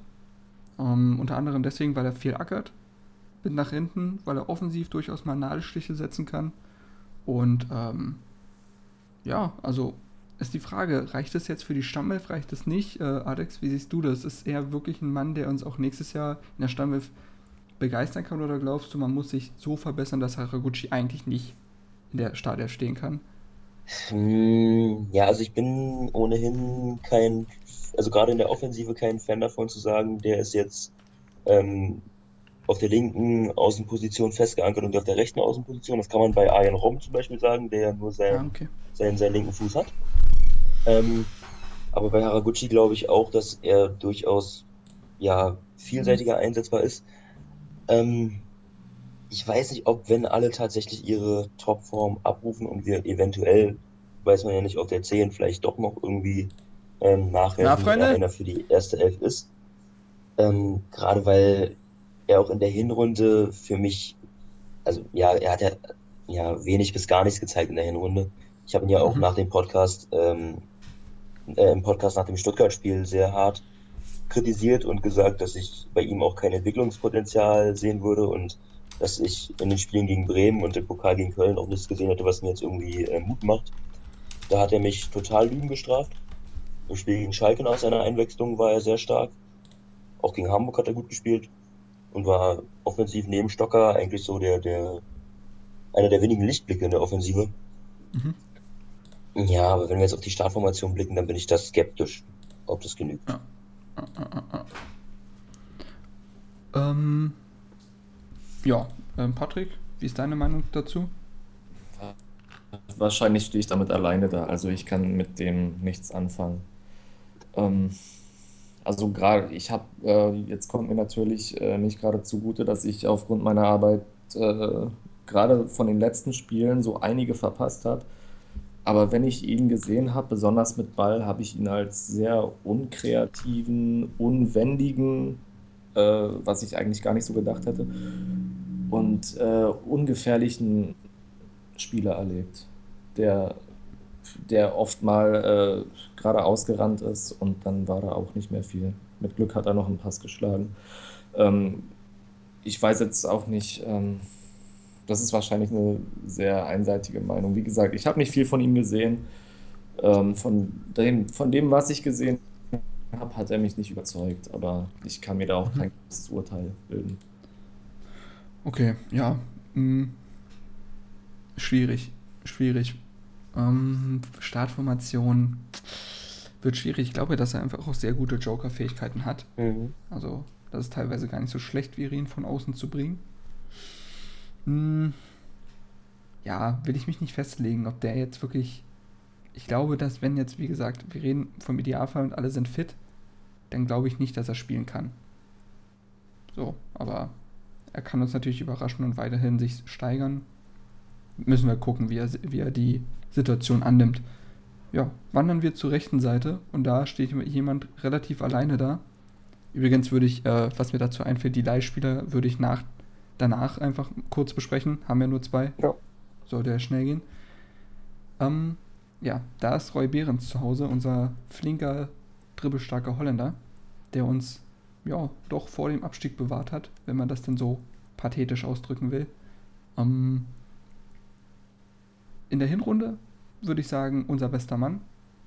Also hat am meisten überzeugt, war so der Lichtblick. Hat Spiele alleine entschieden gefühlt durch seine unglaublichen Dribblings. Sowas hat man lange in Berlin nicht mehr gesehen, dass jemand so stark in Einzelaktionen ist und in Dribblings. Ähm, hat sehr gut gefallen. Aber seitdem Dada dann da war, ging nicht mehr viel. Also da ist Roy Behrens irgendwie sein, ja, weiß nicht, sein, sein, sein so leichtes Spiel ist ihm irgendwie verloren gegangen und der wirkte verkrampft und hat nicht mehr das zeigen können, was er konnte. Ähm, oder kann, besser gesagt. Und äh, hat sich ja dann, dann hat sich äh, Behrens verletzt und ist dann wiedergekommen und dann lief es insgesamt ein bisschen besser, auch wenn ich jetzt, also man darf nicht vergleichen, nur weil er das Tor gemacht hat, war jetzt nicht plötzlich der Behrens aus der Hinrunde, aber vielleicht war es so eine Annäherung. Ähm, Alex, wie siehst du denn die Rolle von Behrens im Kader? Ja, ich finde es ich wichtig daran äh, zu erinnern, dass er, dass er die Hinrunde wirklich brutal stark gespielt hat. Da war er ja quasi der Einzige, der in der Offensive noch abgeliefert hat, weil er die Hinrunde, ähm, ja, wie auch schon die letzten Spiele in der Rückrunde katastrophal waren. Ähm, aber unter Dardai ist er für mich, und das habe ich auch ziemlich früh schon gesagt, der große Verlierer. Mhm. Da kam sehr wenig. Mm, In, ja, in der Hinrunde hat man ja immer noch so bemängelt, dass, dass quasi die, die Flanken so sein einziges Defizit sind, dass da nicht wirklich viel ankommt, aber in der Rückrunde gab es dann ja dem gar nichts mehr entgegenzusetzen, was irgendwie positiv auffallen würde. Und das war dann so das Problem. Und klar, er hat jetzt das, das, das Hoffenheim-Tor gemacht, aber das, das darf natürlich nicht irgendwie äh, die, die schlechte Rückrunde im Gesamten retuschieren oder schmälern. Also da muss wieder mehr kommen. Ich weiß nicht, woran es liegt. Ähm, kann natürlich auch sein, dass ihm dieses grunddefensive System nicht zugutekommt. Aber auch Stocker ist ja jemand, dem ein offensives äh, Spiel mehr zudringlich wäre und der dann eben trotzdem seine Buden gemacht hat. Oder äh, in erster Linie seine Assists. Und von Roy Behrens kam da leider gar nichts. Und ja, also dann, dann wird es schwierig für die, für die erste Starter. Wie gesagt, ich sehe da auch Ben Hatira dann eher, der da auch auf rechts eingesetzt werden kann. Und der mir dann zumindest in der Form, in der Behrens jetzt in den letzten Spielen war, verglichen mit Ben Hatiras Topform lieber wäre. Okay. Ja, äh, hm. Patrick, wie siehst du es? Ja, also Behrens ist so der Spieler, warum ich auch vorhin gesagt habe, dass man Durukai jetzt in der Kaderanalyse nicht so ganz außer Acht lassen sollte, weil er einfach mal der Spieler war, der total herausstach. Der hatte vielleicht von allen Spielen, die er unter Lukai gespielt hat, vielleicht ein oder zwei schlechte. Ähm, ansonsten war der immer der Lichtblick. Für mich auch in der Hinrunde, äh, also meine Meinung in der Hinrunde war noch, dass er der beste Transfer war. Mhm. Ähm, ja, ich habe keine Ahnung, was mit dem, äh, was mit dem passiert ist. Ob, ob dem Dardai nicht gut bekommt oder also wahrscheinlich. Der war halt echt so, äh, so defensiv eingebunden, dass ich irgendwie, weiß nicht, hatte der vielleicht keine Freiheiten mehr in der Offensive, was Taktik angeht. Ich habe keine Ahnung. Der, der war total limitiert und ich weiß nicht warum.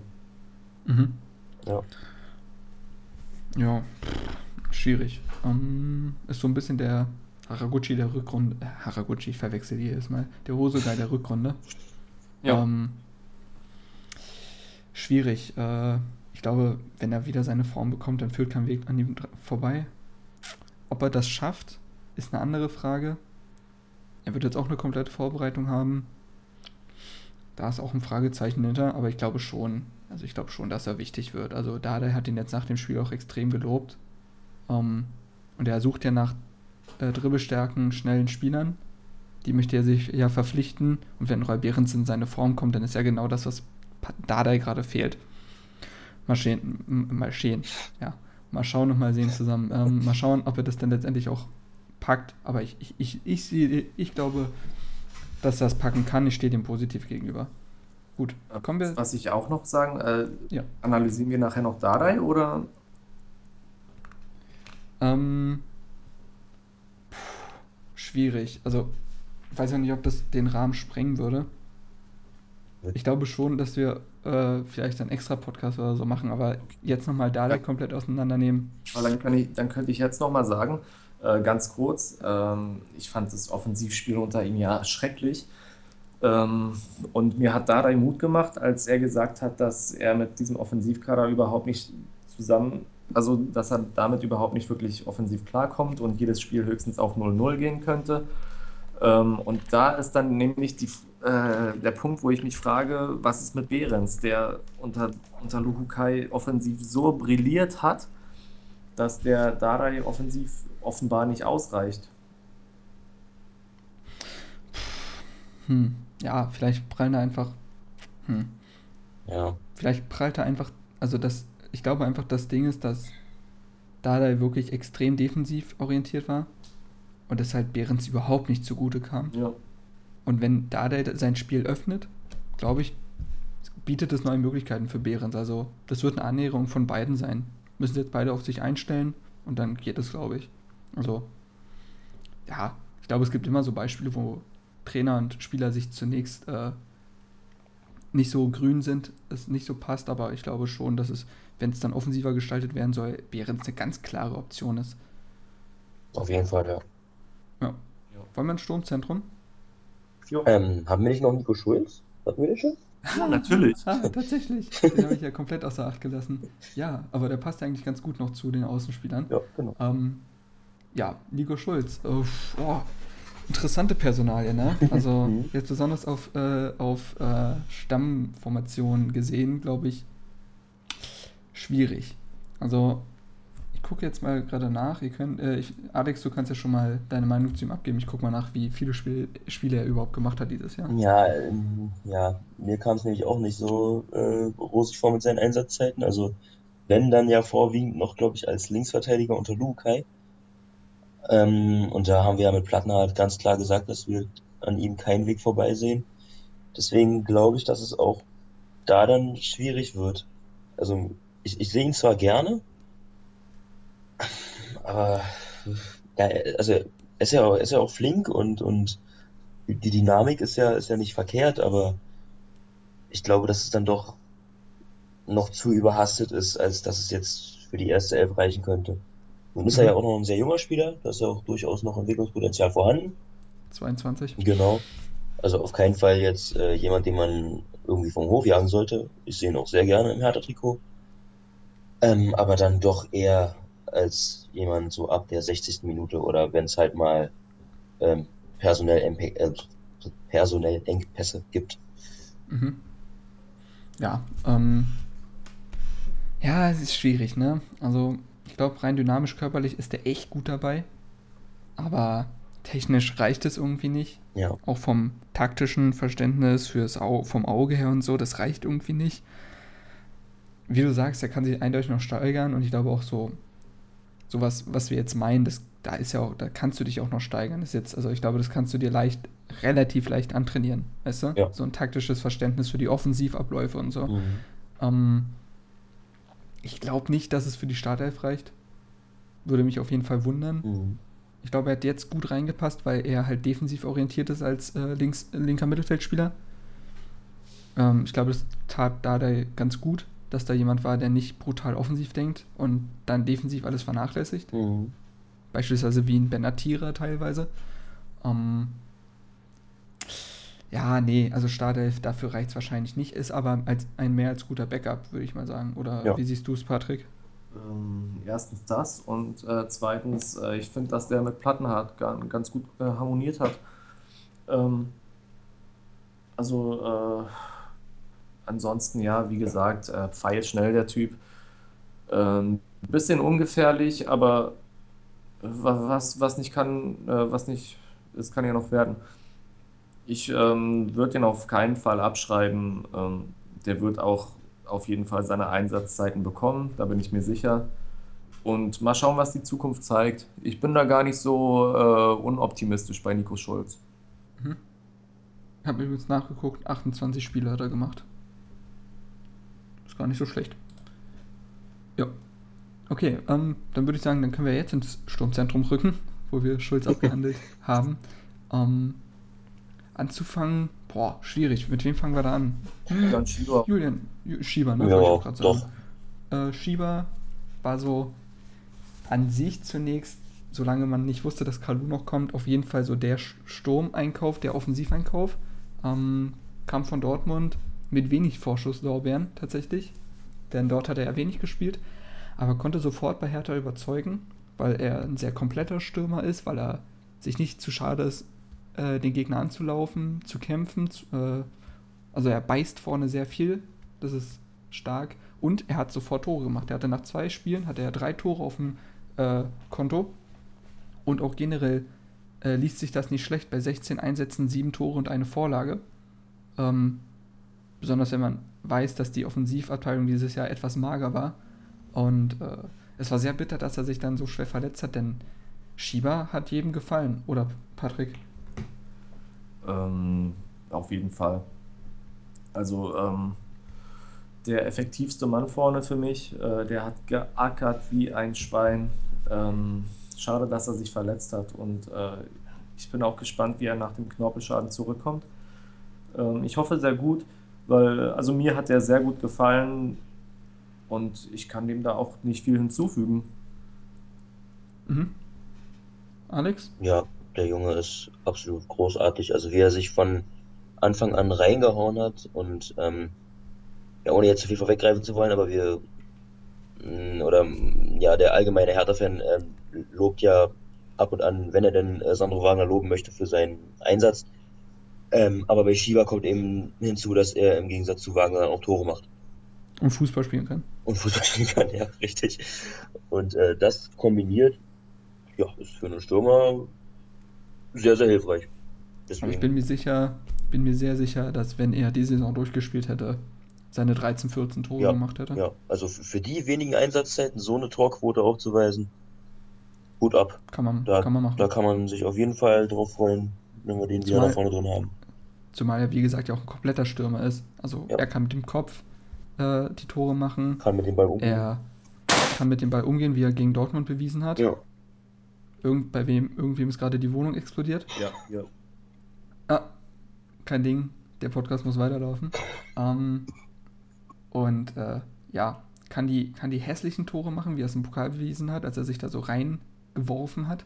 Mhm. Kann die schönen Tore machen, wie gegen Dortmund. Und für mich ein absoluter Top-Einkauf, weil er auch menschlich sehr angenehm wirkt. Also, Ja. ja. Ähm, gut, ist jetzt die Frage, wollen wir die einfache Personalie zuerst oder die schwierige? machen wir die einfache zuerst. Ja, okay, Ich nehmen glaube, wir für, die- ich Wagner. glaub, für die schwierigen können wir sogar noch einen extra Podcast machen. Wahrscheinlich, ey. Ah, wir sind ja auch noch gar nicht so kurz dabei. Na gut. Ähm, kommen wir zu Sandro Wagner. Was, was, was kann man noch zu Wagner sagen, was nicht schon gesagt wurde? Ähm, Backup-Stürmer, äh, nicht erstligareif, äh, nicht torgefährlich.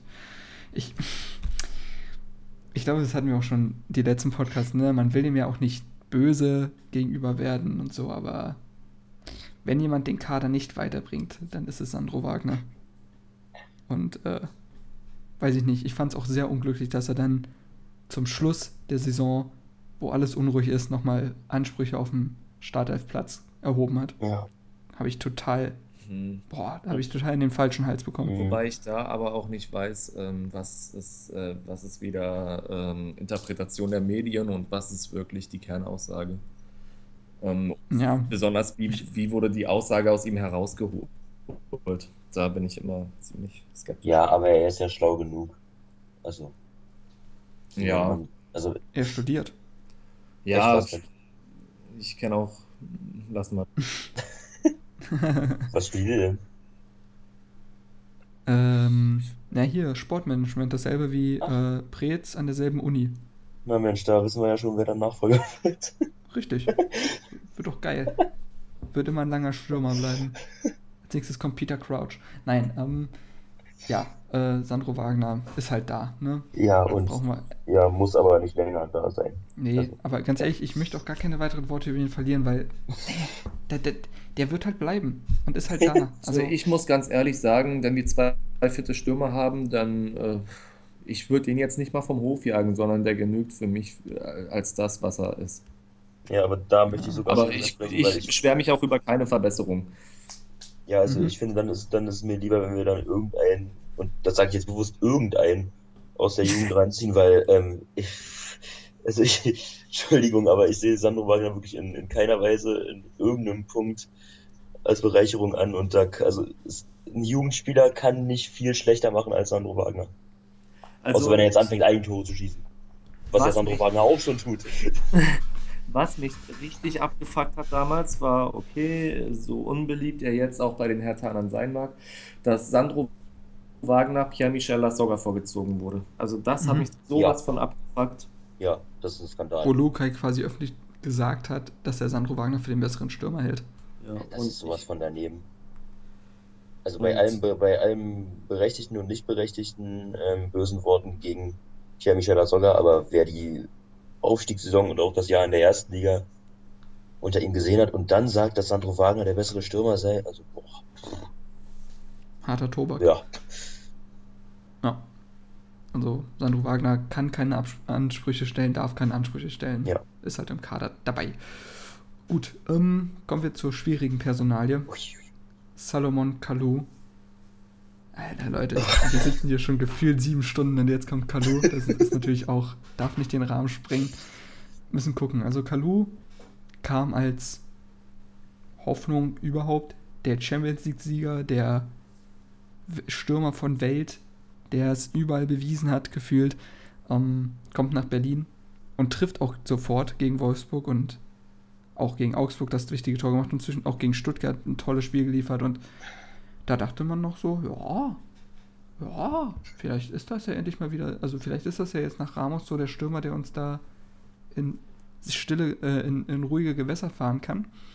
Ähm, das gestaltete sich dann aber ziemlich schwierig. Ja, unter Lukai kam er am Ende gar nicht mehr zu einsetzen. Dann war er beim Afrika Cup. Man hat gehofft, dass er sich dadurch wieder fängt, was er nicht getan hat.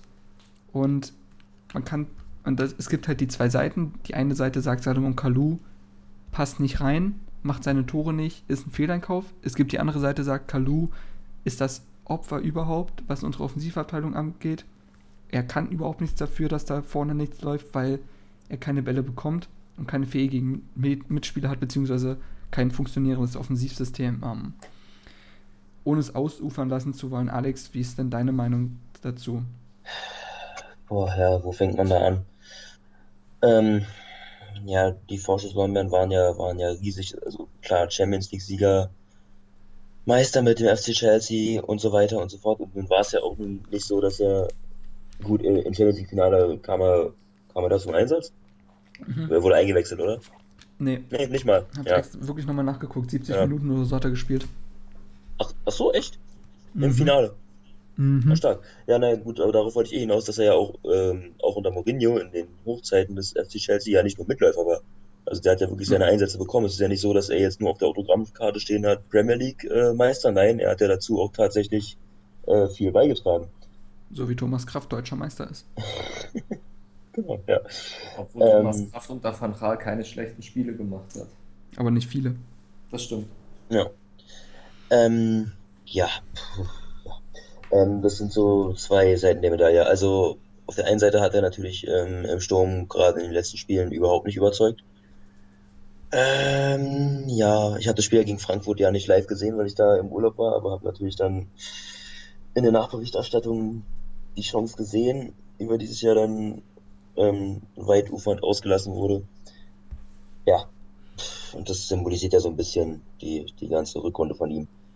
Mhm. Ähm, jetzt ist halt die Frage, ist er im Sturm überhaupt, ähm, ja, also war er, wurde er als Stürmer geholt, dann muss ich sagen, dass Preetz äh, nicht die optimale Lösung gefunden hat, weil auch unter Mourinho hat er nicht im, in der Sturmzentrale gespielt, sondern äh, über, über die Flügel. So. Jupp. Und Rechts. Genau, Immer. genau. Und deswegen, ja, auch wenn ich mich da jetzt vielleicht ähm, entgegen der Meinung oder dem allgemeinen äh, Tenor de, der Hertha-Fans stelle, würde ich ihm eine Chance geben wollen, weil ich glaube, dass er über Außen durchaus gut funktionieren kann. Weil technisch und von seiner Dynamik her und vom Tempo her, Von, von seiner Abgeklärtheit her. Der ist halt so abgebrüht. ja, ja, und auch von der Übersicht her. Also, was, was, also manche Pässe, die er dann so geschlagen hat, ja, da gibt's wenige bei uns im Kader, die, die das so tun. Und deswegen, hm, ja, also ich, ich würde ihm also ich hätte mir gewünscht, wenn es die Situation äh, denn geboten hätte und Julian Schieber sich nicht verletzt hätte, Kalu öfter über Außen zu sehen.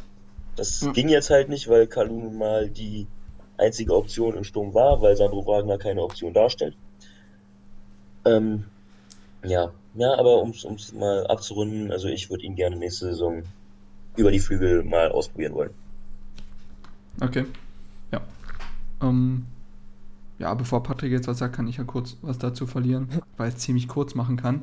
Ähm, ich sehe es nämlich auch so wie Alex. Muss gar keine vielen Punkte mehr nennen. Ich würde jetzt auch nochmal eine Chance geben. Ähm, ja, also wie gesagt, bei einem, bei einem funktionierenden Offensivsystem, wo er seine klaren Aufgaben hat, beziehungsweise auch ein paar Freiheiten braucht er als Spielertyp auch, aber hm, ähm, glaube ich, kann er funktionieren und kann er der Mannschaft noch was geben. Äh, es, darf, es muss dann aber sein letztes Jahr sein, sollte es dann nicht funktionieren, aber ich würde ihm das nächste Jahr auf jeden Fall noch geben. Ähm, Patrick, wie siehst du es? Steinigt mich, ich finde den super. Punkt. Äh, auch, in der, auch in der Rückrunde. Ähm, ich muss sagen, also ich habe auch eine Zeit lang laut über ihn geflucht und gerade deshalb habe ich ihn mir dann genauer angeguckt und ich fand den super. Der war indirekt, ich sage bewusst indirekt, an sehr, sehr vielen Toren beteiligt. Ähm, ich denke zum Beispiel an Schalke, wo der, wo der beide Male in der richtigen Situation den Ball zu Stocker gegeben hat ähm, und das zum Tor geführt hat. Ähm, er hat Fouls rausgeholt, die zum Tor geführt haben.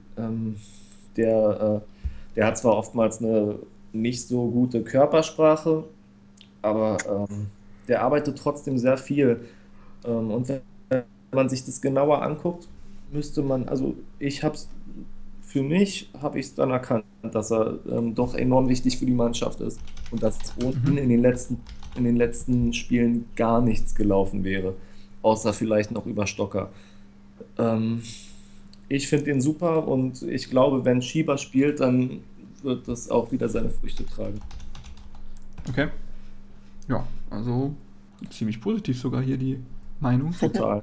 Auch, auch, Ähm, wenn mich, auch wenn mich die ganze Hertha-Fan-Ecke hassen wird. Ich finde ihn genial und ähm, ich finde auch, der wird zu sehr an seiner Vergangenheit gemessen. ja, Mhm. nee, kann man auf jeden Fall so sehen. Ähm, würde dann sagen, können wir.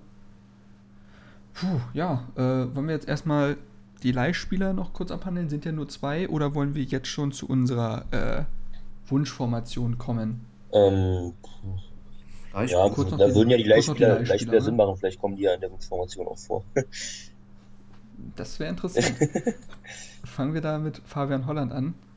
Der wurde vor dieser Saison an den Aufsteiger Darmstadt im doppelten Sinne äh, verliehen und ist dort auf Anhieb Stammspieler geworden, hat 26 Einsätze äh, dann letztendlich ähm, vollbracht und auf dem äh, Buckel gehabt und hat auch ein Pokalspiel absolviert. Ich denke mal, weiter kam Darmstadt dann einfach auch nicht. Ich weiß es nicht. Aber hm, ähm, hat in dieser Zeit ein Tor geschossen und ist wie gesagt zum absoluten Stammspieler gereift, ist eine absolute Stütze dort in der linken Abwehr und äh, ja, letztendlich ist es so, dass wir genug linke Verteidiger haben, würde ich sagen. Also Plattenhardt ist gesetzt, dahinter kannst du einen Schulz bringen und wir haben ja schon genannt, wer da alles noch durchaus interims, interimsweise spielen kann. Ähm, ich bin ganz ehrlich, ich, ich mag Holland. In all seinen Interviews ist er brutal ehrlich und sympathisch. Ich gönne ihm alles Glück der Welt. Wenn man auch sein Schicksal sieht, ist es unglaublich schön, dass der Stammspieler bei einem Profiverein im Fußball ist. Und wenn der glücklich ist bei, bei Darmstadt, und das wäre er auch, wenn Darmstadt nicht aufgestiegen wäre, dann doch bitte äh, dorthin verkaufen und dann ist es eine schöne Geschichte mit ihm und Darmstadt. Oder sieht das jemand anders? Nee, dem ist absolut nichts hinzuzufügen. Ja, Patte? ja ich ähm, sehe das ähnlich. Also ähm, ich würde ich würd den ungern jetzt hierher holen und wieder auf die Bank setzen. Genau, genau. Also weil an Plattenhardt ist super und ich glaube nicht, dass er an Plattenhardt vorbeikommt. Ähm, Zumal er ein Jahr älter ist. Ja, also ich, äh, was ich mir auch noch vorstellen könnte, wäre, dass er noch ein Jahr bei Darmstadt bleibt und wenn er, was weiß ich, wenn er absteigt, dass kann den vielleicht, ach, alles vertraglich schon ganz schön schwierig.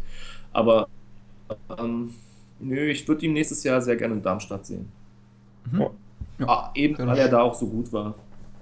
Wäre doch schön, den dann dort zu sehen, bei dieser Überraschungsmannschaft. Okay, also Ho- Holland kein Faktor. Kommen wir.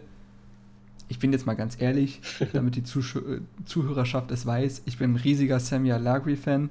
Mein letztes Hertha-Trikot ist mit ihm drauf. Ich weiß, viele wollen mich jetzt umbringen, mir schlimme Wörter gegen den Kopf werfen und mich bespucken, aber das ist mir egal. Sammy Alagri ist in meinem Herzen und äh, dieser Mann hat äh, insgesamt 20 Einsätze bei Mainz gehabt, wo er ausgeliehen wurde. Zwei Tore, eine Vorlage stehen zu Buche.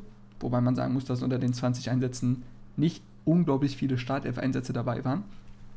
Ähm, sollte dieses Jahr dorthin, damit er Spielpraxis sammelt, weil er das bei Hertha nicht gesehen hat. Spätestens nach der Behrens äh, äh, Verpflichtung war es für ihn eng. Und ähm, er ist erstmal zu seinem Ex-Verein Mainz. Wir haben jetzt mitbekommen, Mainz wird, hat die Kaufoption nicht gezogen. Preetz hat gesagt, Alagui wird auf jeden Fall zurück in den Kader ähm, kehren. Und ähm, ich finde es gut, dass er zurückkommt. Denn wir haben ja schon gesagt, Behrens ist da relativ alleine auf der rechten Seite. Klar, haben da unsere Offensivspieler Potenzial auch dort zu spielen, aber Alagui ist doch eine echt gute Alternative. Oder wie seht ihr es? Ich finde nämlich, sowohl Behrens als auch Alagui hatten in ihrer Zeit bei Hertha das Problem, dass sie kein Backup hatten. Mhm. Ähm, ja, Patrick, wie siehst du es? Unterschreibe ich total. Ähm, gerade auf rechts außen hat Alaguia einen sehr guten Job gemacht. Äh, war nicht immer der konstanteste, aber ähm, der hat seine Tore gemacht, der hat, äh, der hat gut gespielt. Ähm, ich würde ihn auf keinen Fall vom Hof jagen und den sehr gerne auch, auch ähm, im Konkurrenzkampf mit Behrens stecken und vielleicht auch Kalu, je nachdem, Ja. wie dieser spielt. Ja, man muss, darf nicht vergessen, Alagui hatte bei aller Kritik, war er der beste Scorer nach Ramos in Ja, der letzten genau, Saison. genau, genau. Ähm, und ich werde niemals sein Spiel gegen Dortmund vergessen, Oh wo ja. er Dortmund alleine nass gemacht hat, gefühlt. Mhm. Ähm, unfassbar, was er da abgezogen hat.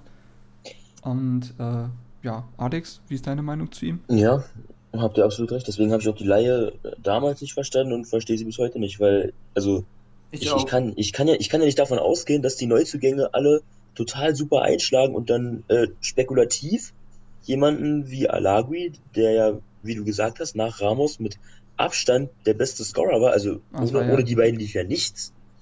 Das hat ja, das Das hat ja ja sonst keiner höchsten, Ton gemacht. zum größten Teil, weil wollte er es ja. Ach was, so, und ja? dann, ja, er wollte die Leihe. Also hat er von sich aus äh, gesagt, dass ihm der Konkurrenzkampf dann zu groß sei, ja? Na, dass er, er hat gesagt, wenn ihm nicht garantiert sein kann, dass er spielt, weil letztes Jahr wurde er schon kritisch beäugt, Ja, ähm, möchte er zunächst einmal gucken, dass er spielt und möchte seine Option abwägen. Und dann kam die Leihe mit Mainz halt zustande plus Kaufoption. Naja, aber dann hat es ja auch nicht so geklappt, wie er es sich vorgestellt hat, ne? Nicht so ganz, nee. Na gut, dann, dann finde ich es schade, dass er, dass er da nicht, äh, ja, vielleicht das nötige Selbstbewusstsein und Selbstvertrauen in seine Fähigkeit hat, um da den Konkurrenzkampf anzutreten, weil gerade in der Rückrunde glaube ich, dass er uns da enorm weitergeholfen hätte bei dem Leistungsabfall, den Behrens hatte. Zumal er gelernter Mittelstürmer ist und wir durchaus dort ja auch Defizite haben. Genau, ja. Also da kann er ja auch einspringen. Ja, Dafür wurde er zunächst ja auch geholt, Richtig. damals in der zweiten Liga. ja. Also, ne? Ja. Und äh, ja, ich habe ja sch- schon gesagt, was ich von ihm halte. Und ich glaube, dass er wirklich, also jetzt mal auch völlig der Sympathie mal davon mal abgesehen, äh, glaube ich, dass er dem Kader einiges geben kann, wenn er dann wieder zu uns stößt und äh, den, diesen Konkurrenzkampf annimmt. Und dann haben wir eine weitere Qualität im Kader mit ihm, Mhm. auf jeden Fall.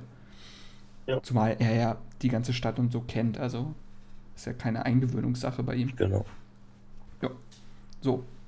Ähm, wir haben alle Positionen besprochen. Jo. Ich würde sagen, dann könnten wir tatsächlich ähm, unsere Wunschformation nennen. Soll ich anfangen? Ja, mach mal.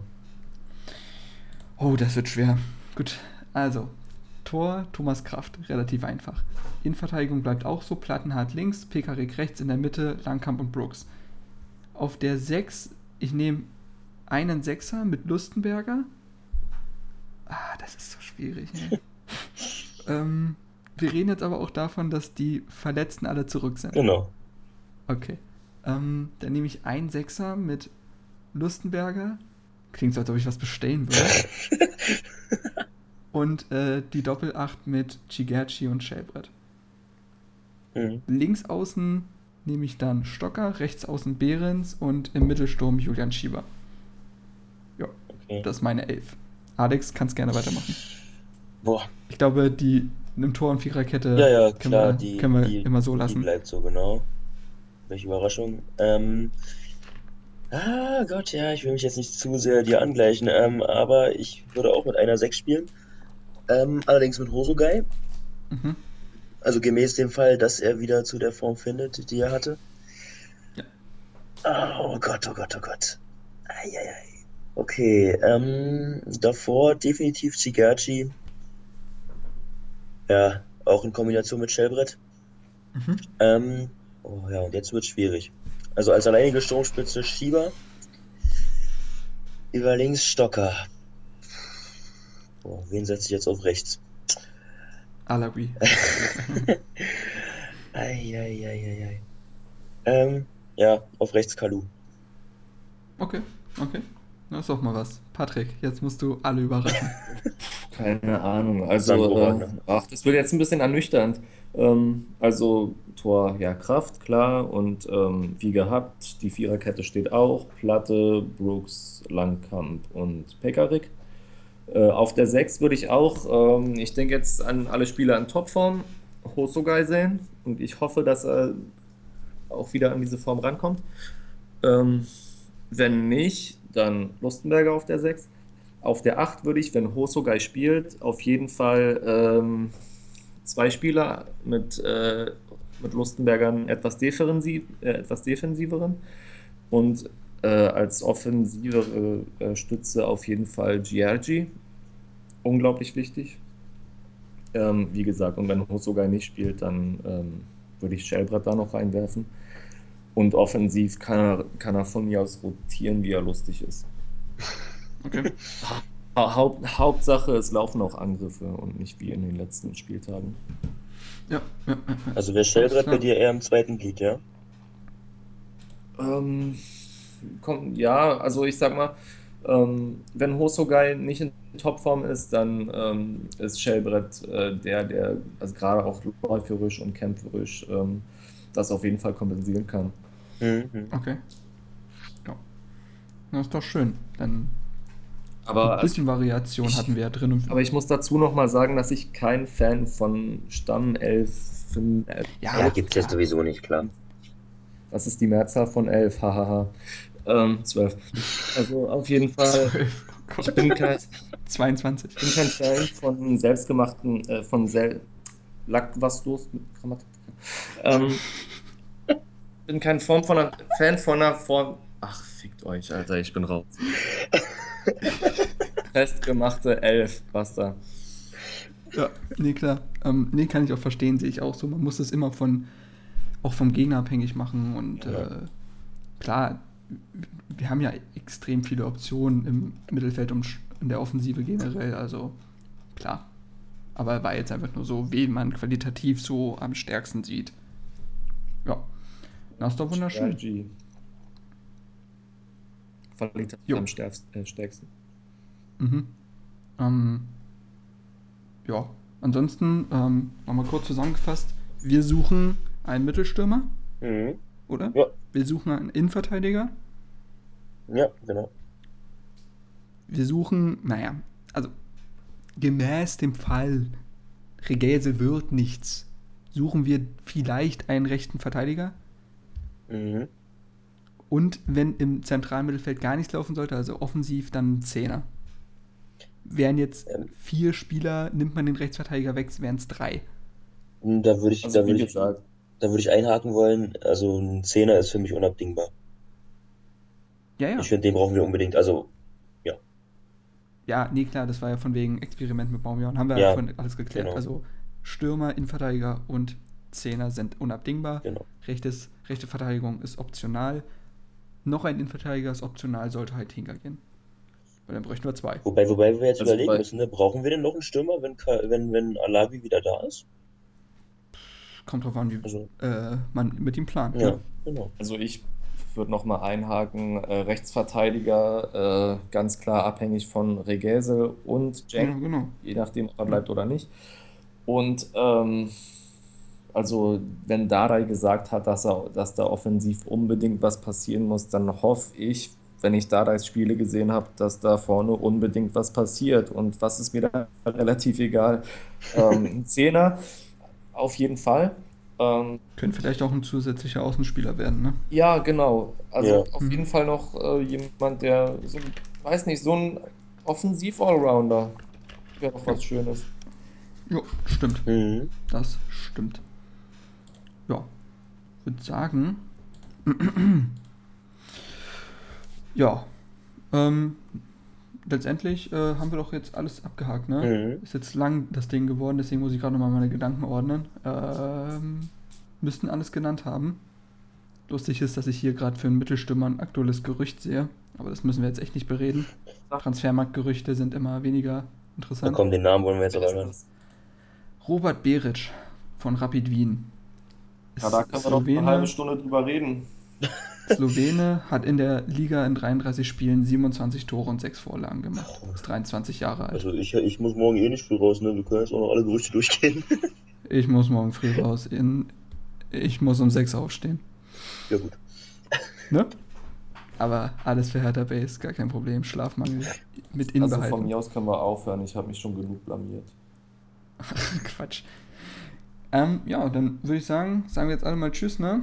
Ähm, besucht uns auf der Website, das wäre auch mal schön. Ähm, da immer mal wieder raufklicken, weil da könnt ihr auch die Artikel, die wir verbreiten, weitaus schöner lesen. Also da ist das alles etwas schöner angeordnet und so weiter. Also wenn ihr auf schöne Texte steht, auch vom, von der Form her, dann doch bitte die Website besuchen. Ähm, werden da in nächster Zeit sowieso mehr drauf machen. Und äh, beispielsweise jetzt die Umfragen, die wir gemacht haben. Und ähm, ja, dann verabschiedet euch noch, Jungs, und dann sagen wir gute Nacht. Ja, ähm, macht's gut, Leute. Drückt uns bitte die Daumen, ähm, weil wir sind nämlich morgen als Gruppe beim äh, Elf Freunde Kneipen-Quiz zu Gast, dass wir äh, unsere Community da würdig vertreten und äh, den, den Pott nach Berlin holen. Ja. Patte, deine letzten Worte. Tschö. Alles klar.